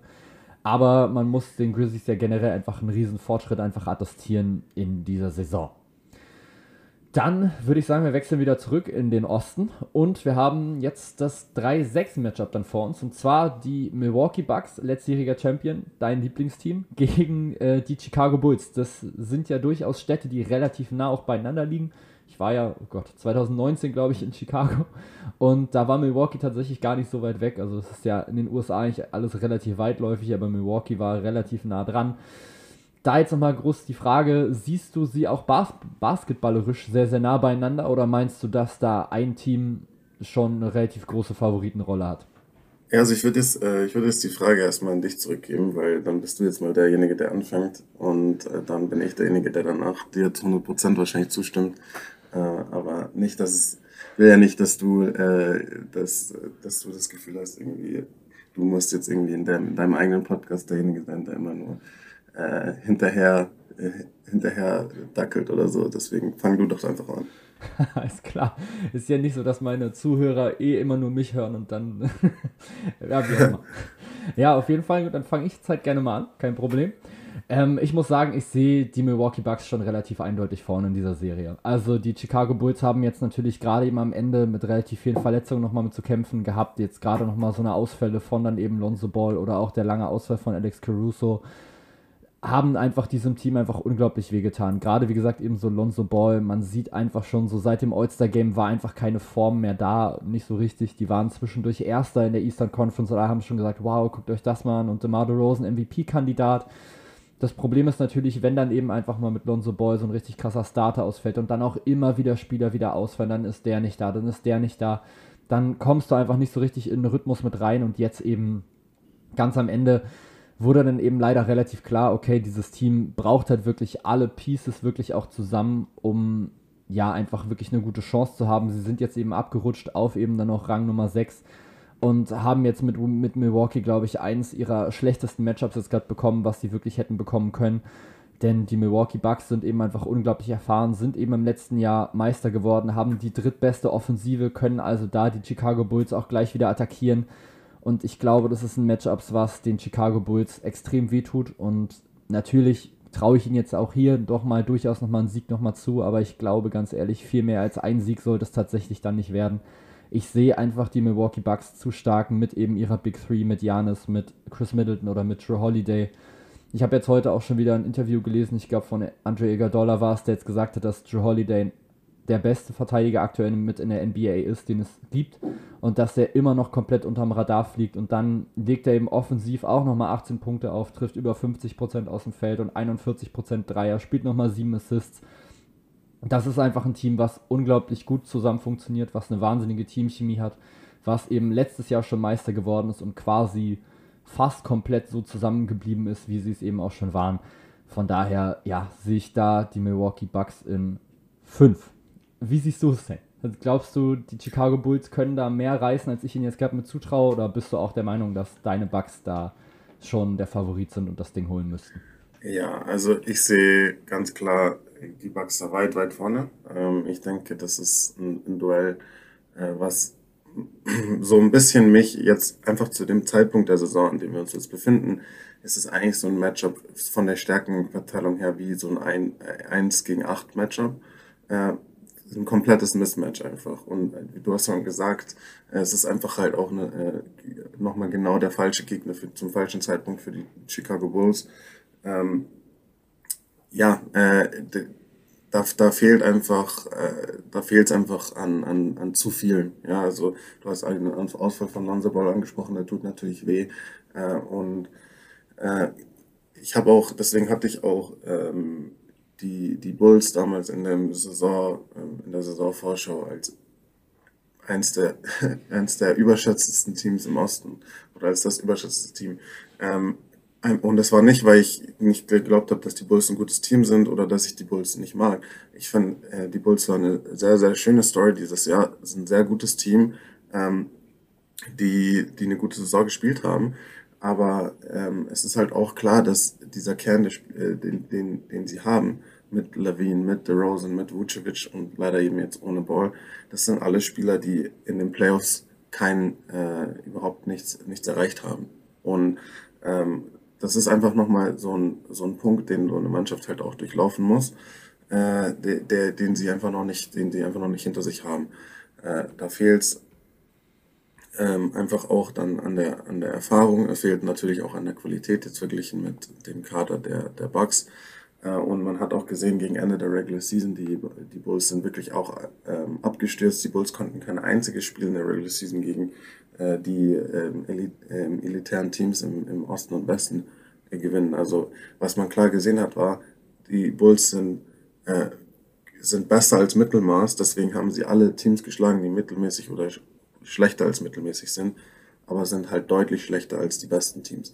Deswegen haben sie kein einziges Spiel in der Regular Season gegen diese Teams gewonnen. Was eigentlich ziemlich unglaublich ist, weil wir wissen alle, wie die Regular Season in der NBA ist. Also da kann jeder, jeder jeden schlagen. Kommt es immer nur auf teilweise auf die Tagesform an. Wenn du da guten Tag erwischt, äh, kann, kann wirklich da äh, können auch die Pistons die Suns schlagen. Ähm, äh, dass da die Bulls in so vielen Spielen kein einziges gewinnen konnten, äh, ist definitiv besorgniserregend. Äh, und ich sehe nicht, dass die, ich sehe es sogar so, dass die Bulls nicht, nicht ein Spiel gewinnen äh, werden in dieser Serie. Vielleicht gewinnen sie eins, ja, so, und, äh, aber ich denke, äh, dass, dass die die Bugs das in, in vier Spielen lösen können, diese Serie. Ja, es ist natürlich ein ähm, super interessanter Fakt, dass die Chicago Bulls wirklich einfach keins, keins dieser Top-Teams geschlagen haben, dafür unten alles äh, weggemetzelt haben, aber ich finde, es zeigt halt einfach so genau ihren Leistungsstandard. So, sie stehen halt gerade eben genau zwischen diesen Top-Teams und halt so zwischen dem Rest so ein kleines bisschen. Und es ist halt einfach, wie du jetzt gerade gesagt hast, es ist eigentlich ein 1 gegen 8er Matchup gefühlt vom gesamten, von der gesamten Aufmachung her. Du hast einfach ein ganz, ganz klar besseres Team mit drei überragenden Leuten, mit einer überragenden Offensive, mit einer guten Defensive und eben nochmal ein anderes Team, was eben ein bisschen verletzungsgeplagt ist und eben auch nochmal mit Spielern, die in den Playoffs entweder wenig Erfahrung haben oder eben einfach bislang keine gute Figur gemacht haben. Gerade ich als äh, Raptors-Fan kann mich ja noch gut an diese DeMar Rosen Toronto Raptors Jahre erinnern. Das war wirklich immer schmerzhaft. Es war richtig schmerzhaft, wenn man sich jedes Jahr wieder dachte, wow, das ist jetzt unser Jahr. Und dann am Ende fliegt man dann trotzdem wieder gegen mhm. LeBron James wieder mit raus und DeMar Rosen hat immer wieder ein bisschen Shooting Struggles und keine Ahnung. Und ja, genau da kann es jetzt eben passieren, dass das jetzt den Chicago Bulls oder dass da jetzt auch wieder vorkommt, sage ich mal, dass die jetzt so Probleme haben. Man kann jetzt natürlich einfach dann nur hoffen, dass sie dann einfach in der nächsten Saison vielleicht ein bisschen fitter da mit reinkommen in die Saison, vielleicht noch so ein paar Adjustments nochmal mit finden, dass sie einfach ein bisschen ausgeglichener nochmal werden, was so Offensive und Defensive nochmal mit angeht. Auch wenn sie jetzt nicht so schlecht waren defensiv, wie ich es ehrlich gesagt gedacht hätte. Also ich dachte wirklich, das wird jetzt so ein Team, was wir jetzt so in Richtung Atlanta Hawks sehen, also so zweitbeste Offensive, drittschlechteste Defensive oder so die Ecke. Jetzt letztendlich sind sie halt in der Offensive auf Rang 13, defensiv auf Rang 22. Also schon jetzt nicht so wirklich gut als gerade mit unterwegs gewesen. Trotzdem ist es, glaube ich, erstmal relativ gut äh, für die Chicago Bulls, dass sie jetzt einfach endlich mal wieder mit in den Playoffs stehen, dass sie jetzt diese Erfahrung als Team auch nochmal mit sammeln können und dass jetzt eben vielleicht nochmal Spieler wie jetzt eben DeRozan und jetzt nochmal Zach Levine in dieser einen Serie vielleicht zumindest nochmal so ein kleines bisschen das Narrativ von Playoff-Chokern so ein bisschen von sich wegschieben können. Wir werden es herausfinden. Ähm, wir können es jetzt natürlich noch nicht so wirklich sagen. Was wir aber sagen können, ist, dass die Golden State Warriors gegen die Denver Nuggets spielen in der Western Conference. Und dann würde ich sagen, fängst du jetzt einfach gleich wieder an. Ähm, Golden State gegen Denver, aktuell Steph Curry ja eventuell noch mit Verletzungen. Sie sind jetzt trotzdem irgendwie relativ positiv, dass er zum ersten Spiel jetzt gerade wieder da ist. Wie siehst du jetzt gerade die Chancen, wenn er jetzt zum Beispiel, sagen wir mal, die ersten zwei Spiele jetzt gerade verpasst in der Serie? Glaubst du dann, dass Denver eine gute Möglichkeit hätte, die Warriors rauszuschieben? Oder meinst du dann, dass die Warriors trotzdem als Team noch zu gut sind, um dann wirklich da rauszufallen aus der ersten Runde? Äh, nee, ich traue ich trau den, den Nuggets da definitiv was zu in der Serie. Äh, besonders wenn natürlich Curry äh, Zeit verpassen sollte, äh, wird das eine sehr, sehr gefährliche Situation für die, für die Warriors. Ähm, weil ich denke, dass ohne Steph Curry die Nuggets äh, besser sind als die Warriors. Also ähm, klar, die Warriors haben ein gutes Team, äh, die haben eine sehr, sehr gute Regular Season gespielt, aber man muss auch klar sehen, dass, äh, dass die Warriors auch ihre Probleme dann hatten im Laufe der Regular Season, vor allem später im Laufe der Regular Season und auch teilweise, wenn Curry äh, da war. Ähm, ja, einfach weil ja, ist klar, Draymond Green hat auch viel Zeit verpasst. Das ist jetzt natürlich nicht mehr der Fall. Äh, und wir haben eine gute Mannschaft, aber manchmal fehlt mir bei den Warriors einfach auch so die, die Konstanz. Äh, also man weiß halt manchmal einfach auch nicht, welche Version der Warriors man bekommt. Manchmal mangelt es da einfach auch irgendwie an Physis und dann werden, werden sie dominiert auch am, am Brett und äh, werden dann so, so mit solchen Mitteln geschlagen. Ähm, und ich, ich sehe die Warriors als gutes Team, aber die, die Nuggets sind wirklich ein sehr, sehr gut ein, ein äh, Team, würde ich sagen. Und diese haben jetzt die ganze Saison eben ähm, quasi eigentlich nur mit, mit Jokic als einzigen Superstar gespielt. Und äh, die sind so an diese Situation gewöhnt, sie sind eingespielt. Jokic spielt auf absolut MVP-Niveau. Ähm, und deswegen sehe ich die Nuggets äh, stärker als die Warriors, wenn Steph Curry nicht da ist. Äh, wir sind uns, denke ich, beide sicher, dass Steph Curry auf jeden Fall in die Serie eingreifen wird. Äh, die Frage ist halt vielleicht wann. Äh, deswegen denke ich, wird es eine sehr, sehr enge Serie. Ähm, aber äh, ich, ja, ich, ich denke, die Warriors werden es vielleicht schaffen, äh, in, aber in sieben Spielen oder so. Also auf jeden Fall eine sehr, sehr enge Serie. Und ich wäre auch nicht geschockt, wenn die, wenn die Nuggets die, die, die Warriors in, in der ersten Runde schlagen können. Also die Warriors sind für mich ein gutes Team, aber sie sind nicht so ein Team, wo ich sage, ah ja, okay, die, da, da bin ich mir sehr, sehr sicher, dass die jetzt äh, in der ersten Runde äh, ganz klar ihren Job machen und, äh, und die Nuggets halt souverän irgendwie schlagen, äh, sondern ich denke, das wird ein, äh, eine komplett offene Serie äh, und äh, ich wäre, wie gesagt, nicht geschockt, wenn auch die Nuggets die Serie gewinnen würden. Mein finaler Tipp wäre jetzt, denke ich mal, die, die Warriors in, in sieben Spielen. Also zum, zunächst natürlich auch hier mal wieder ähm, komplette Zustimmung jetzt gerade von mir. Also ich denke auch, dass Steph Curry auf jeden Fall in diese Serie noch mit eingreifen wird. Ob jetzt eben in Spiel 1 oder Spiel 2 oder daneben ab Spiel 3 sei jetzt nochmal mit dahingestellt. Das können wir jetzt natürlich nicht wissen. Ich möchte einfach nur nochmal ganz kurz einfach Nikola Jokic nochmal mit erwähnen, der es einfach geschafft hat, aus dieser Truppe, die wahrscheinlich ohne ihn, boah, weiß ich nicht, wenn es gut läuft, vielleicht so in Richtung Platz 11, 12 vielleicht geht der Western Conference einfach mit ihm einfach auf Platz 6 zu landen. Und ich finde, das ist einfach, das kann man ihm einfach nicht hoch genug anrechnen. Du hast einen Jamal Murray eigentlich als Zweitster, der die komplette Saison kein einziges Spiel gemacht hat. Dann hast du ihm dann die große Hoffnung, Michael Porter Jr., der in den ersten neun Spielen erstmal nicht wirklich fit ist, dadurch komplett struggelt und der dann eben nach den ersten neun Spielen komplett mit rausfällt. Und dann hast du jetzt eben einfach als zweitbesten Scorer in diesem Team Aaron Gordon mit 15 Punkten im Schnitt und trotzdem reißt Nikola Jokic dieses Team auf Platz 6 in der Western Conference. Ich finde, das kann man ihm einfach nicht hoch genug anrechnen. Das ist für mich wirklich absoluter Wahnsinn, wie viel besser Nikola Jokic jeden anderen Spieler in der Offensive macht. Also ob das jetzt ein Aaron Gordon ist, ein Will Barton, Monte Morris, Jeff Green, völlig egal er hat einfach so eine, unfassbare, so eine unfassbare Übersicht. Er sieht quasi jeden Spieler und Aaron Gordon ist eben ein Spieler, der sehr, sehr oft einfach cuttet, der einfach versucht, in Richtung Korb mitzukommen.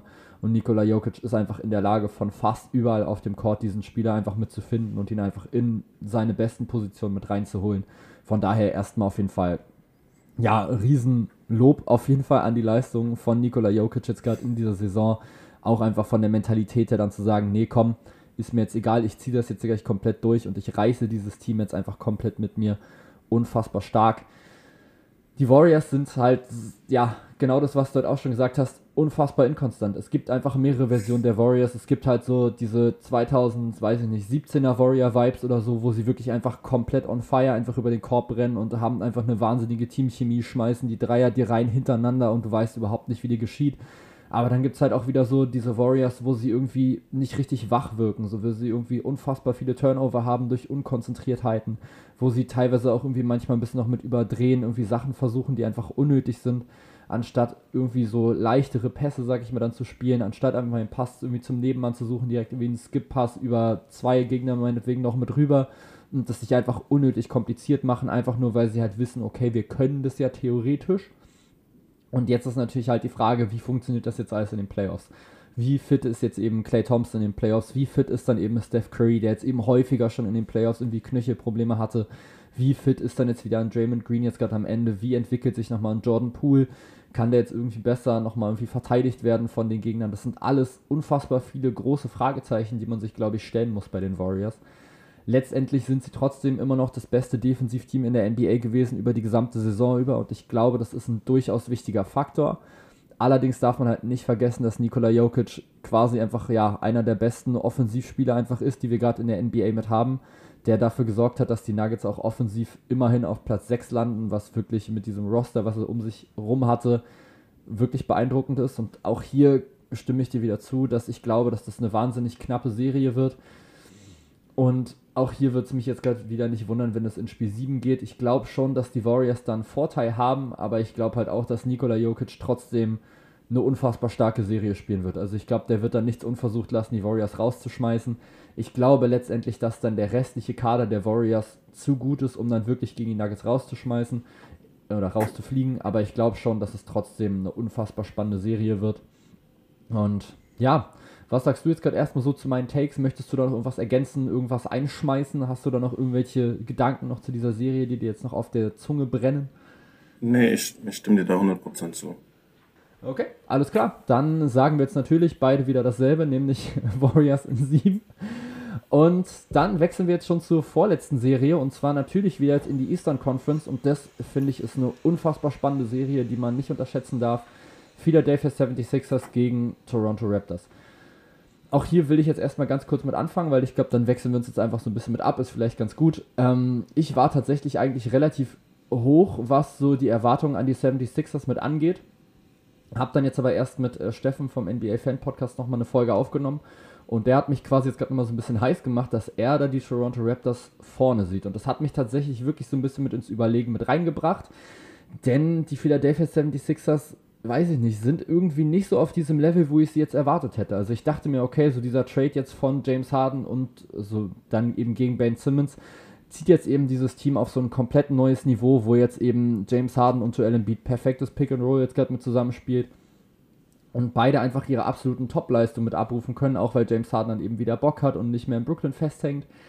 Aber irgendwie fehlt James Harden gerade noch so ein bisschen, weiß ich nicht. Ich weiß nicht, ob es gerade an Dynamik ist oder sowas, ob das jetzt gerade wegen seines Alters mit ist, aber ich finde, er wirkt einfach nicht frisch im Kopf. Ich finde, er wirkt irgendwie langsamer als sonst. Er bekommt jetzt natürlich jetzt gerade weniger Freiwürfe als jetzt gerade sonst, aber das kann ja trotzdem nicht daran liegen, dass er jetzt sowas von abgebaut hat. Also er war vor noch so zwei, drei Jahren oder so, haben wir darüber geredet, dass der Typ irgendwie 35 Punkte im Schnitt holt, einfach in so einer NBA-Saison. Und jetzt ist er irgendwie bei 21 Punkten und 10,5 Assists. Das klingt ja auch relativ gut noch, aber wenn man sich dann eben die Quoten anguckt, 40% aus dem Feld, 32,6% auch nur von draußen.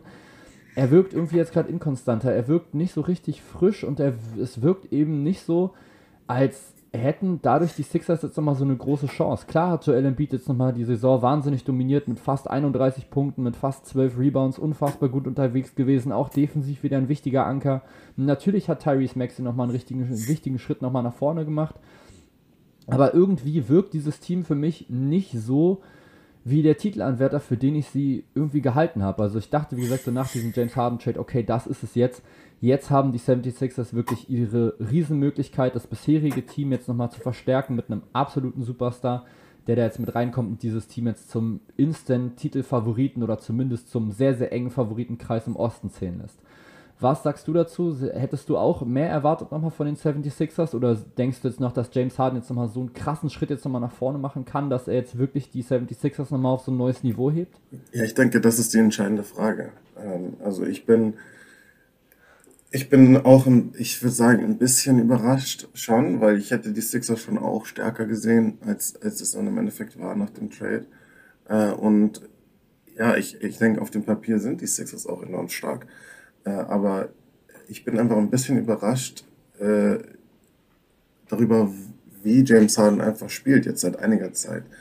Und ähm, das, das, damit, damit meine ich vor allem einfach, dass äh, dass er so diese Score-Mentalität anscheinend nicht mehr hat. Also äh, James Harden ist immer so ein bisschen so ein, so ein Mysterium, würde ich sagen. Also einfach ein Spieler, der enorm intelligent ist. Er würde ich, also das will ich auch mal betonen, einfach in Sachen Basketball IQ, James Harden ähm, wirklich oberste Schublade. Äh, und er ist einfach ein, einer der besten Point Guards, die es gibt. Äh, und das muss man einfach auch mal sagen, dass äh, äh also seine, seine, seine Court Vision, seine, seine, seine äh, Fähigkeiten als Passer, als Pick-and-Roll-Spieler, ähm, abseits vom Scoren, sind einfach enorm. Und das ist äh, definitiv auch ein Teil der, seines Spiels, der immer unter dem Radar war und der immer unterbewertet war. Aber ähm, ich habe so das Gefühl, dass er halt jetzt irgendwie auch in, in Brooklyn und jetzt auch in Philadelphia eben versucht hat, ja, okay, ich bin jetzt hat, ähm, nicht, ich bin eben jetzt nicht mehr wie in Houston die Nummer eins. Ja, ich bin äh, jetzt ich spiele das mit Kevin Durant und ich bin, ich bin halt quasi der, der Co-Star. Und jetzt bin ich halt mit dem MVP-Kandidaten im Beat und ich bin halt der Co-Star.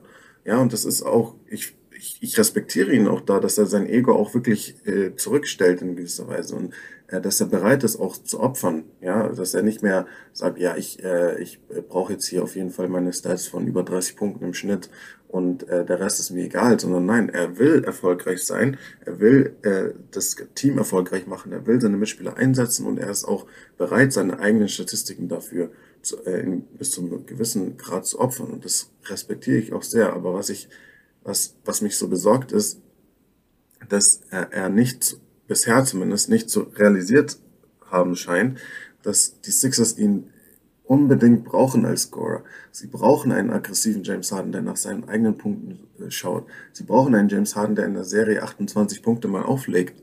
Ja, also klar, dieser James Harden in Houston, der ähm, absolute Prime James Harden, den gibt's denke ich, nicht mehr äh, jetzt in dem Alter, in dem er ist und nach den Verletzungen, die er hatte. Das braucht, braucht sie aber auch nicht unbedingt. Du hast ja Joel Embiid, aber man braucht einfach einen James Harden, der aggressiver ist, offensiv, der nach seinem eigenen Punkt, nach seinem eigenen Wurf sucht und der auch die enormen Freiheiten, die er jetzt genießt, wenn, äh, ausnutzt. Wenn wir uns anschauen, in Houston war er natürlich der, der Faktor, ja, die, der komplette defensive Gameplan der Gegner war nur auf ihn zugeschnitten. Äh, und er hat trotzdem dominiert. Äh, da, da, das das wäre jetzt, dazu wäre er vielleicht jetzt nicht mehr in der Lage in dem Punkt in seiner Karriere, aber das muss er ja auch nicht tun. Jetzt ist er an einem Punkt in seiner Karriere, wo er immer noch unfassbare Qualitäten als Scorer hat, aber jetzt spielt er eben mit Joel Embiid, der auf absolutem MVP-Niveau ist, wo die Gegner den kompletten Gameplan auf ihn zuschneiden, äh, der ständig gedoppelt ist und äh, wo er die größten Freiheiten seiner Karriere eigentlich hat. Und er scheint es einfach ja, er, er scheint einfach nicht unbedingt dieser dominante Scorer sein zu wollen. Und das ist sehr, sehr besorgniserregend für mich. Also wenn James Harden nicht in der Serie jetzt gegen Toronto äh, da zulegt an, an, an Scorer-Mentalität, an Aggressivität auch, weil, weil klar, seine Assists sind auch wichtig, aber äh, ich denke, Doc Rivers würde sofort sagen, bitte, bitte nimm James Harden äh, vier Assists pro Spiel weg, wenn das bedeutet, dass er uns sechs, acht Punkte mehr im Schnitt gibt also die, die, das braucht einfach, das brauchen die 76ers. Äh, wenn das sich nicht ändert, dann wird es enorm schwierig für die Sixers. Also die Raptors sind ein enorm diszipliniertes Team, ein wirkliches Basketballteam. Also da gibt's nicht den einen Spieler, den du dich irgendwie konzentrierst, den, den du ausschalten musst, sondern das ist einfach eine Mannschaft, die sowohl offensiv als auch defensiv als, als Kollektiv funktioniert. Und auch eine, eine Mannschaft, die immer äh, absolut top vorbereitet ist. Defensiv einer der besten Team-Defenses hat.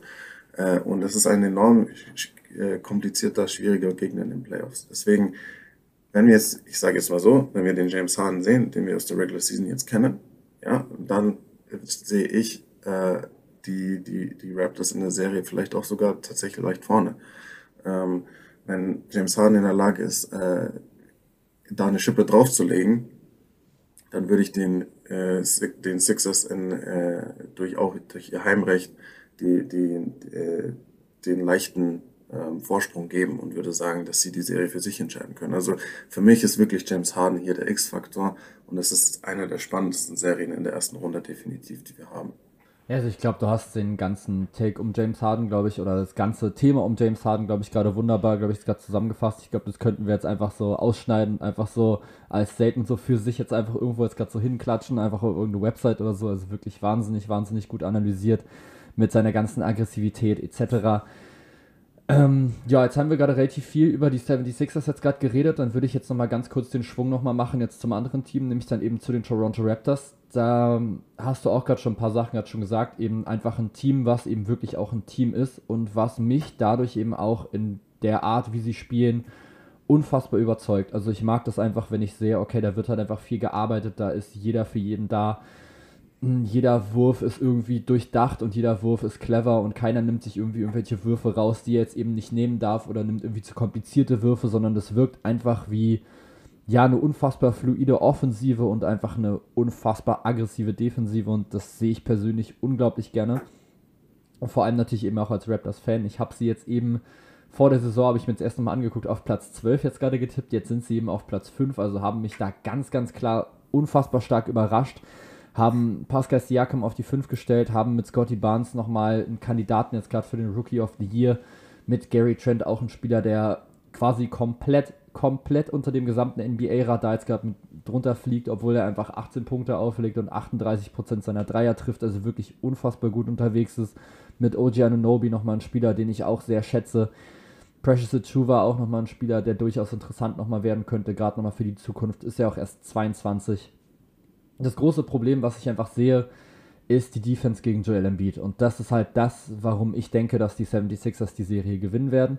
Ich glaube schon, dass es eine knappe Serie wird. Ich glaube auch, dass sie in sieben geht. Also das ist durchaus eine Variante für mich, weil ich mir einfach denke, okay, die Raptors funktionieren einfach als Team so gut und bei den 76ers liegt irgendwie noch ein bisschen was im Argen. Wer nimmt jetzt gerade wie viele Würfe? Jetzt ein James Harden jetzt gerade zum Beispiel, aber auch ein Tobias Harris, ein Tyrese Maxey, wie viel nehmen sie dann wirklich quasi weg aus der Offensive, beziehungsweise wie viel nehmen sie sich dann raus, um wirklich dann zu werfen? Und wie viel lassen sie dann eben an jetzt zum Beispiel Joel Embiid oder dann eben James Harden?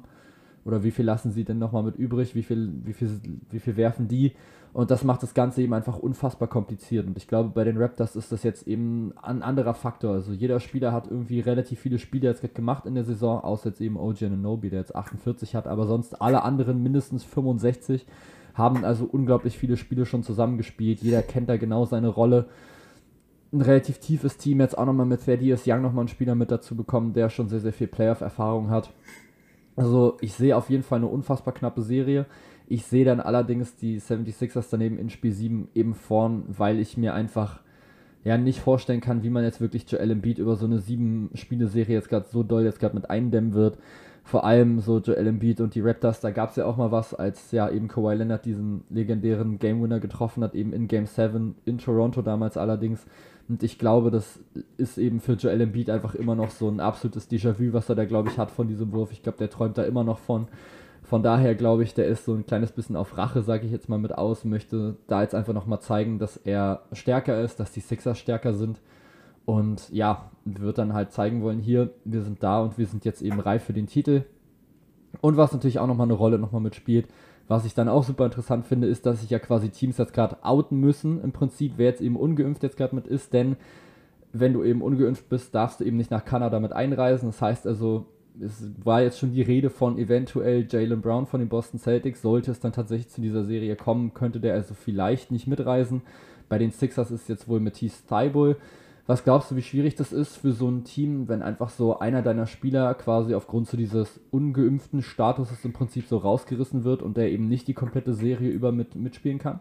Ja, ist natürlich ein Riesenfaktor. Ist ein Riesenfaktor. Und deswegen ähm, ist es auch, muss man halt einfach auch jetzt sagen, ist es eine unfassbar egoistische Situation, wenn, wenn Spieler äh, in der Situation äh, das Team halt einfach quasi hängen lassen ja, und davon, da kann man von der, den, den Regeln in Kanada halten, was man will. Im Endeffekt sind das die Regeln, die, die Regeln waren jedem klar.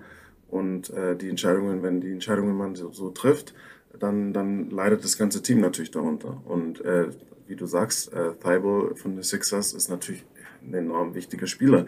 Defensiv äh, trägt er große Verantwortung für die Sixers. Wenn der äh, in den eh schon so, so schwierigen Auswärtsspielen in Toronto auch noch fehlt, tut es den 76ers enorm weh. Und wenn ich jetzt, sage ich mal, Joel Embiid wäre, ja, und wie du sagst, ich träume gefühlt jede Nacht, äh, habe ich Albträume von dem Wurf von, von, von Kawhi Leonard. Und äh, dann hängt mein, auch mein äh, Playoff-Erfolg ähm, davon, leidet darunter, dass einer meiner Mitspieler das nicht bereit war zu tun, dann wäre das, was, was ich persönlich, wenn ich mich in ihn hineinversetze, nicht schwer, nur schwer akzeptieren könnte. Aber das ist was, was halt teamintern dann äh, äh, eine Situation ist, mit der man umgehen muss. Und das ist was, wo wird man sehen, inwiefern, äh, inwiefern das dann Einfluss hat und inwiefern das halt vielleicht auch das Teamgefüge dann äh, schädigen kann. Ja, aber ähm, für mich, aus meiner Sicht, ist das, ist das äh, jetzt aus, aus einer Teamperspektive ziemlich inakzeptabel. Aber gut, das ist das eine.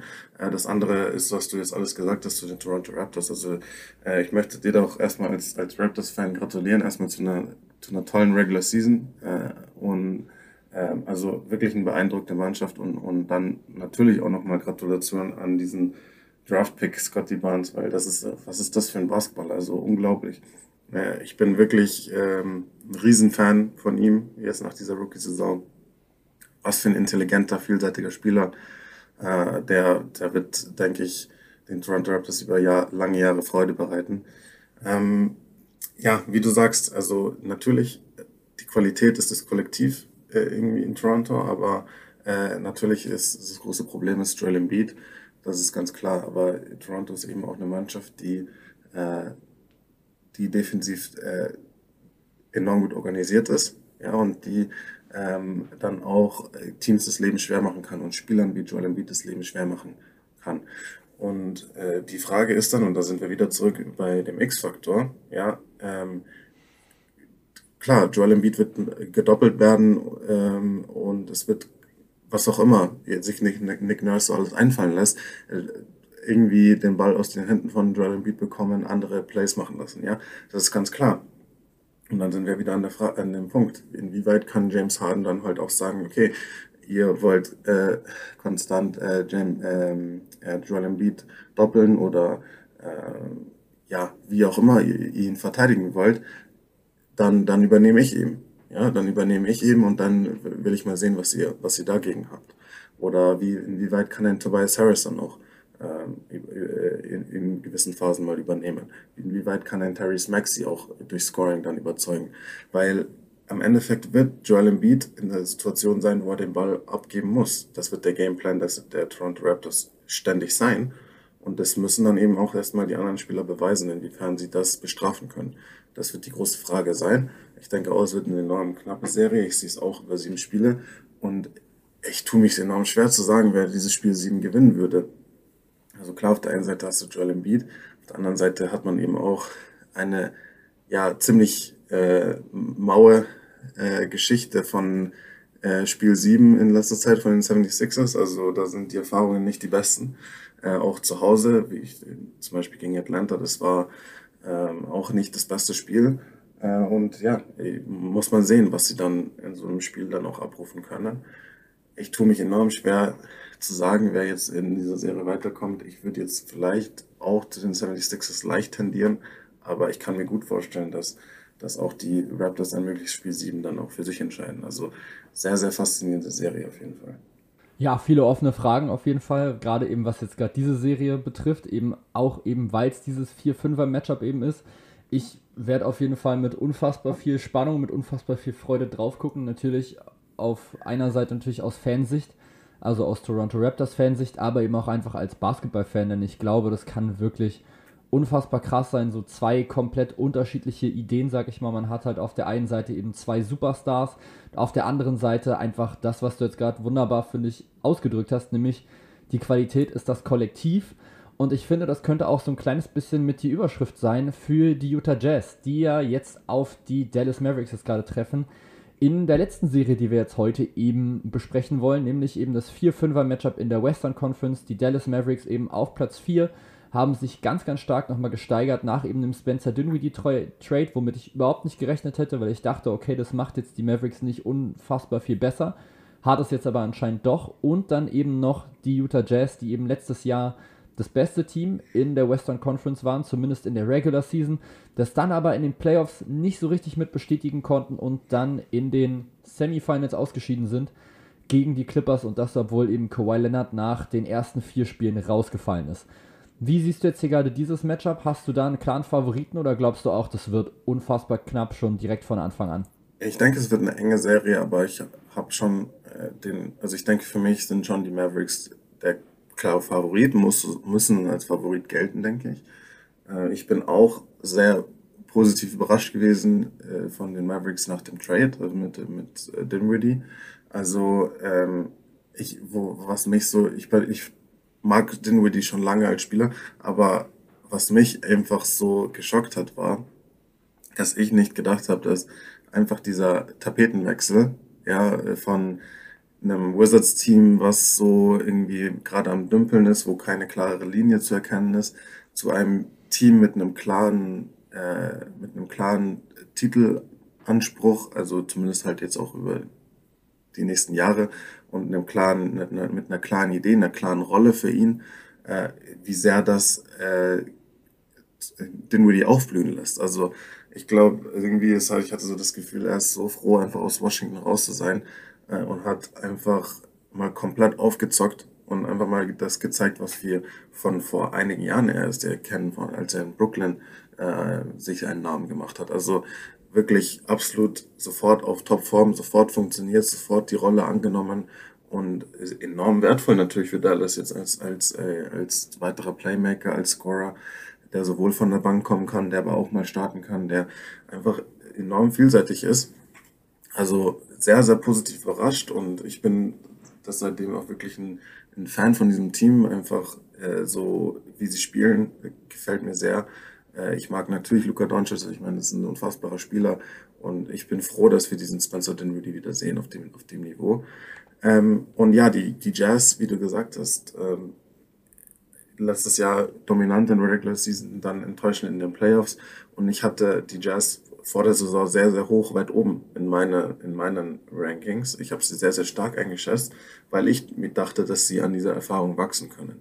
Äh, also äh, mich hat das auch ein bisschen an die Milwaukee Bucks erinnert, wo ich ja auch lange Zeit mitgelitten habe durch die, äh, durch die ganzen Enttäuschungen dann in der, in der Postseason und wo alle gesagt haben, ja, in den Playoffs können sie nicht gewinnen und das und das. Äh, aber man gesehen hat, wie dieses Team dann an diesen, äh, an diesen Niederlagen, an diesen schweren, enttäuschenden Niederlagen dann auch gewachsen ist und zu dem geworden ist, was dann, äh, was sie dann äh, letzte Saison waren, in dem sie dann auch den Titel holen konnten. Ähm, und da habe ich einfach gedacht, dass die Jazz einfach auch äh, diese, diese negativen, schmerzvollen Erfahrungen ummünzen können äh, und als Spieler dann auch reifen. Also so ein Spieler wie, wie Mitchell, wie Gobert, dass die daran wachsen und, und äh, so als Team nochmal auf ein neues Level gehen können. Das muss ich leider sagen, sieht aktuell so aus, als wäre das definitiv nicht der Fall. Also, dass, da, dass ich da eindeutig falsch lag. Äh, Im Gegenteil, man sieht in der, äh, in der Regular Season wieder genau dieselben, also die, diesmal sieht man in der Regular Season schon dieselben Probleme, die wir von den Playoffs aus kennen. Ja, also dass, ähm, dass sie große Führungen verspielen, dass sie mental ähm, groß un große Unsicherheit ha haben, teilweise komplett ohne Selbstbewusstsein, ähm, dass sie sich Unkonzentriertheiten äh, leisten in, in, den wichtigsten Momenten. Ähm, lauter solche Probleme, die, die in den Playoffs natürlich äh, äh, deine Saison sofort beenden werden, äh, die, die gab es leider viel zu häufig. Äh, und äh, ich, ich habe einfach nicht das Gefühl, dass, dass dieses Team ähm, ja so zu 100 Prozent funktioniert, dass da die, äh, dass das Selbstbewusstsein ist nicht auf dem, auf dem Stand, es sein müsste, denke ich. Und ja, deswegen, sie haben Qualität, aber in den großen Momenten traue ich den Jazz nicht viel zu, muss ich ganz ehrlich sagen, weil sie es mir nicht gezeigt haben. Sie haben mir nicht gezeigt, dass dann, wenn es darauf ankommt, äh, ein Gobert und ein Mitchell zum Beispiel dann auch da sind. Äh, oder, oder ein Jordan Clarkson oder wer es auch immer dann sein mag, Bogdanovic. Ja, das sind Spieler, die funktionieren vielleicht in den ersten drei Vierteln und dann plötzlich im vierten Viertel brechen sie komplett ein.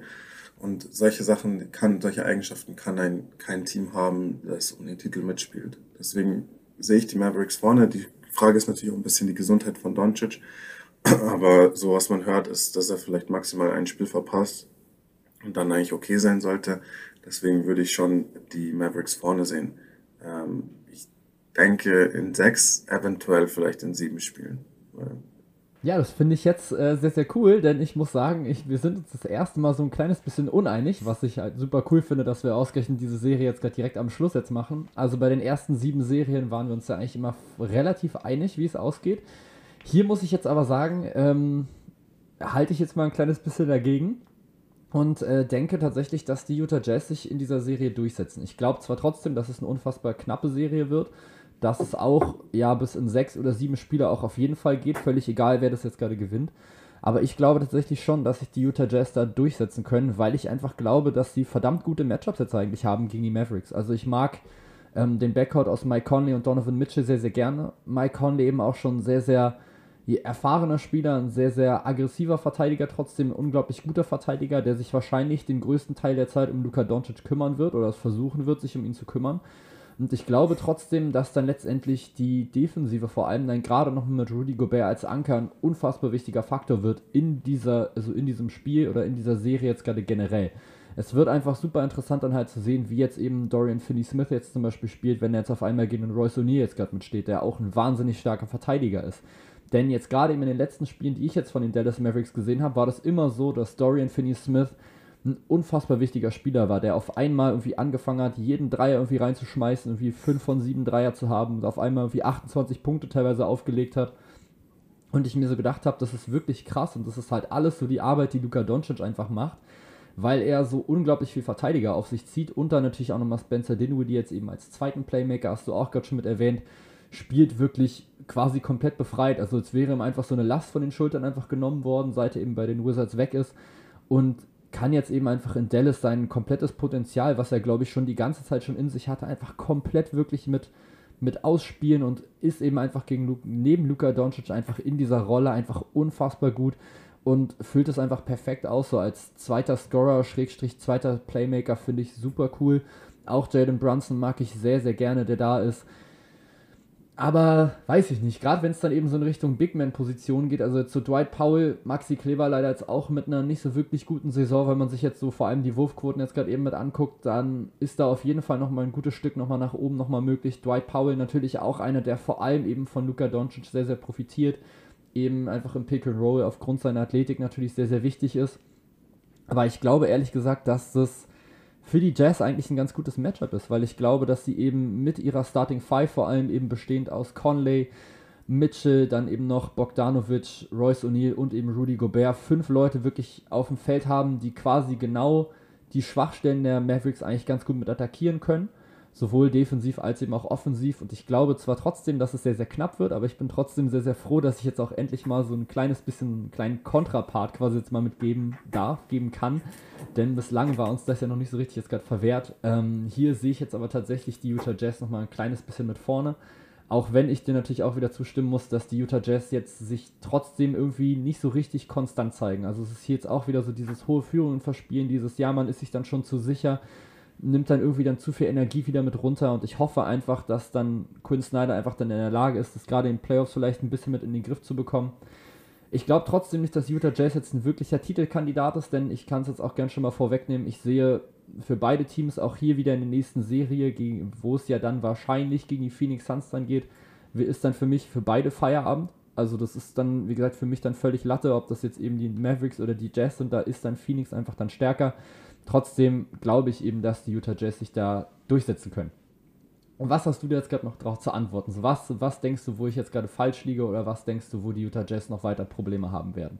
Äh, ja, du, also ähm, ich würde ich gar nicht so, habe ich gar nicht viel, wo ich dir widerspreche. Also ich, deswegen, ich, äh, äh ich mag die Jazz auch. Ich habe die Jazz auch deswegen auch so weit vorne auch vor der Saison gehabt, weil ich dieses Team sehr, sehr mag, dass ich das Team sehr schätze. Ich denke, sie haben viel Qualität und ich denke, du hast es wunderbar auch analysiert, äh, äh, wie, wie die Serie verlaufen äh, wie, ähm, würde, wenn die Jazz eben die Mavericks schlagen. Ähm, sie, die Jazz haben die Qualität, die Mavericks zu schlagen. Ich habe einfach ähm, also ich kann dir auch kein basketballerisch, was du jetzt gesagt hast, in keinem Punkt widersprechen. Äh, mein Punkt ist vielleicht, wo ich, warum ich eben die Mavericks vorne sehe, äh, ist gar nicht unbedingt jetzt basketballerisch begründet oder Matchup-mäßig oder wie auch immer, sondern äh, rein mental irgendwie. Also für mich waren einfach mein Eindruck von den Jazz war, dass sie mental nicht auf dem ähm, Niveau sind, was, was man braucht. Und damit meine ich, dass sie zu oft Unkonzentriertheiten haben, dass sie einen Mangel an Selbstbewusstsein haben, einen Mangel an Kaltschnäuzigkeit haben ähm, und einfach Eigenschaften haben, die mich schon schockiert haben. Also wirklich, also ich, ich habe hab zum Beispiel das Spiel angeschaut äh, gegen Ende der Regular Season in, in Golden State, wo Golden State ohne, ohne Curry war und wo sie auch im vierten Viertel noch mit 20 Punkten, glaube ich, geführt haben. Und dieses Spiel komplett hergeschenkt haben, komplett her äh, hergegeben haben mit haarsträubenden Fehlern, wirklich.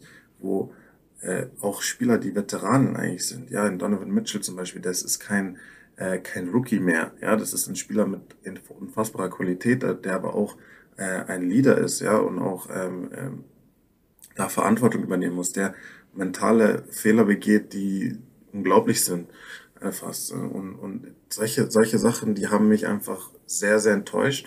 Und da habe ich, deswegen habe ich sehr viel Selbstbewusstsein äh, verloren in die Jazz, was ich noch vor der Saison hatte. Äh, deswegen ähm, gut möglich, ja, basketballerisch gut möglich, dass die Jazz die Mavericks schlagen. Die Mavericks haben klar äh, Schwachstellen, äh, das ist ganz klar, ähm, und sind sehr abhängig natürlich von Doncic.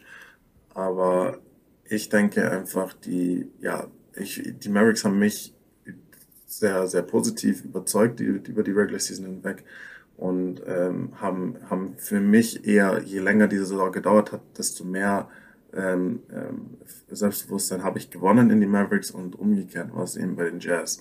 Äh, deswegen tippe ich eben die Mavericks leicht vorne. Aber ich würde trotzdem dir eigentlich in, dem, in deiner Analyse eigentlich in keinem Punkt widersprechen. Also ich denke, es wird eine knappe Serie, eine interessante Serie und ähm, es wird spannend zu sehen sein, wer sich dann am Ende durchsetzt. Äh, und beide Teams sind jetzt nicht unbedingt die, die Teams mit der, mit der rosigsten Playoff-Historie. Also auch die Mavericks sind natürlich da einiges äh, offen, ja, müssen einiges zeigen, dass sie erstmal eine, äh, eine Playoff-Serie gewinnen können. Das haben sie seit 2011 nicht gemacht. Also äh, es ist, wird, wird spannend zu sehen sein und es sind zwei gute Teams, die aber auch beide große Schwachstellen haben. Und ähm, ich, ja, ich bin gespannt. Ja, letztendlich können wir, glaube ich, nur festhalten, dass wir uns beide einfach unfassbar freuen. Nicht nur auf diese Serie, sondern generell auf die gesamten Playoffs, die jetzt eben vor uns liegen, die wir auch schon so lange jetzt gerade erwartet haben. Ich würde sagen, zum Abschluss der Folge ähm, gebe ich dir einfach jetzt gerade nochmal so ein paar kleine Fragen und ich möchte, dass du einfach ohne zu zögern, also möglichst in so einem Quickfire-mäßig einfach jetzt gleich antwortest, was du denkst. Alles klar? Okay, wow, okay, ja, mal schauen. Ah, okay. Wer wird MVP? Jokic. Wer gewinnt die Meisterschaft? Bucks. Welches Team hat das beste Backcourt der NBA? Phoenix. Welchen Spieler siehst du als Rookie of the Year? Mobley. Und welches Team wird in den Playoffs uns am meisten überraschen? Denver. Okay, cool. Dann danke dafür auf jeden Fall, dass du da jetzt dich da spontan nochmal kurz dazu entschieden hast. Und generell danke, dass du heute da warst, dass du dir ja, äh, über 100 Minuten Zeit genommen hast, um hier äh, mit mir über Basketball zu quatschen. Vielen Dank vor allem für deine ganzen kompetenten Einschätzungen zu den ganzen Serien und ja, einfach danke generell, dass du da warst. Ja, vielen Dank für die Einladung, hat mir wieder super viel Spaß gemacht und ja, ich freue mich auf die Playoffs und äh, ich hoffe, dass, dass wir bald mal wieder zusammen eine Folge machen. Ich denke, das bekommen wir auf jeden Fall hin. Also das sollten wir, denke ich, schaffen. Auch ich hatte unfassbar viel Spaß und ich hoffe, ihr da draußen hattet genauso viel Spaß an dieser Folge. Ansonsten denkt bitte dran, ähm, den Podcast Basketballphilosophie noch mit zu abonnieren. Ähm, David und Max hauen da wirklich sehr, sehr oft unfassbar interessante Folgen raus und jetzt eben auch nicht zur NBA, sondern einfach generell so wie zu vielen Basketballteams wie jetzt wie jetzt zum Beispiel eben, was macht ein gutes Team aus, was ich eben vorhin schon mal erwähnt hatte, oder auch ähm, Free Offense oder eben eher so Set Plays. Da gibt es wirklich unfassbar viele interessante Einblicke, gerade eben auch sehr, sehr viel aus Coaching-Sicht, was ich immer sehr, sehr cool finde, weil man sich natürlich so als reiner NBA-Fan eben immer nur so ein bisschen auf die Spieler mit konzentriert. Von daher, wenn ihr das noch nicht gemacht habt, dann checkt die beiden bitte auf jeden Fall aus. Ist immer wirklich unfassbar interessant, was die beiden so reden und welche interessanten Themen sie sich wieder einfallen lassen. Ansonsten, wie gesagt, vielen Dank fürs Zuhören und dann sehen wir uns bald wieder, beziehungsweise hören uns bald wieder. Bye! Here at Swish,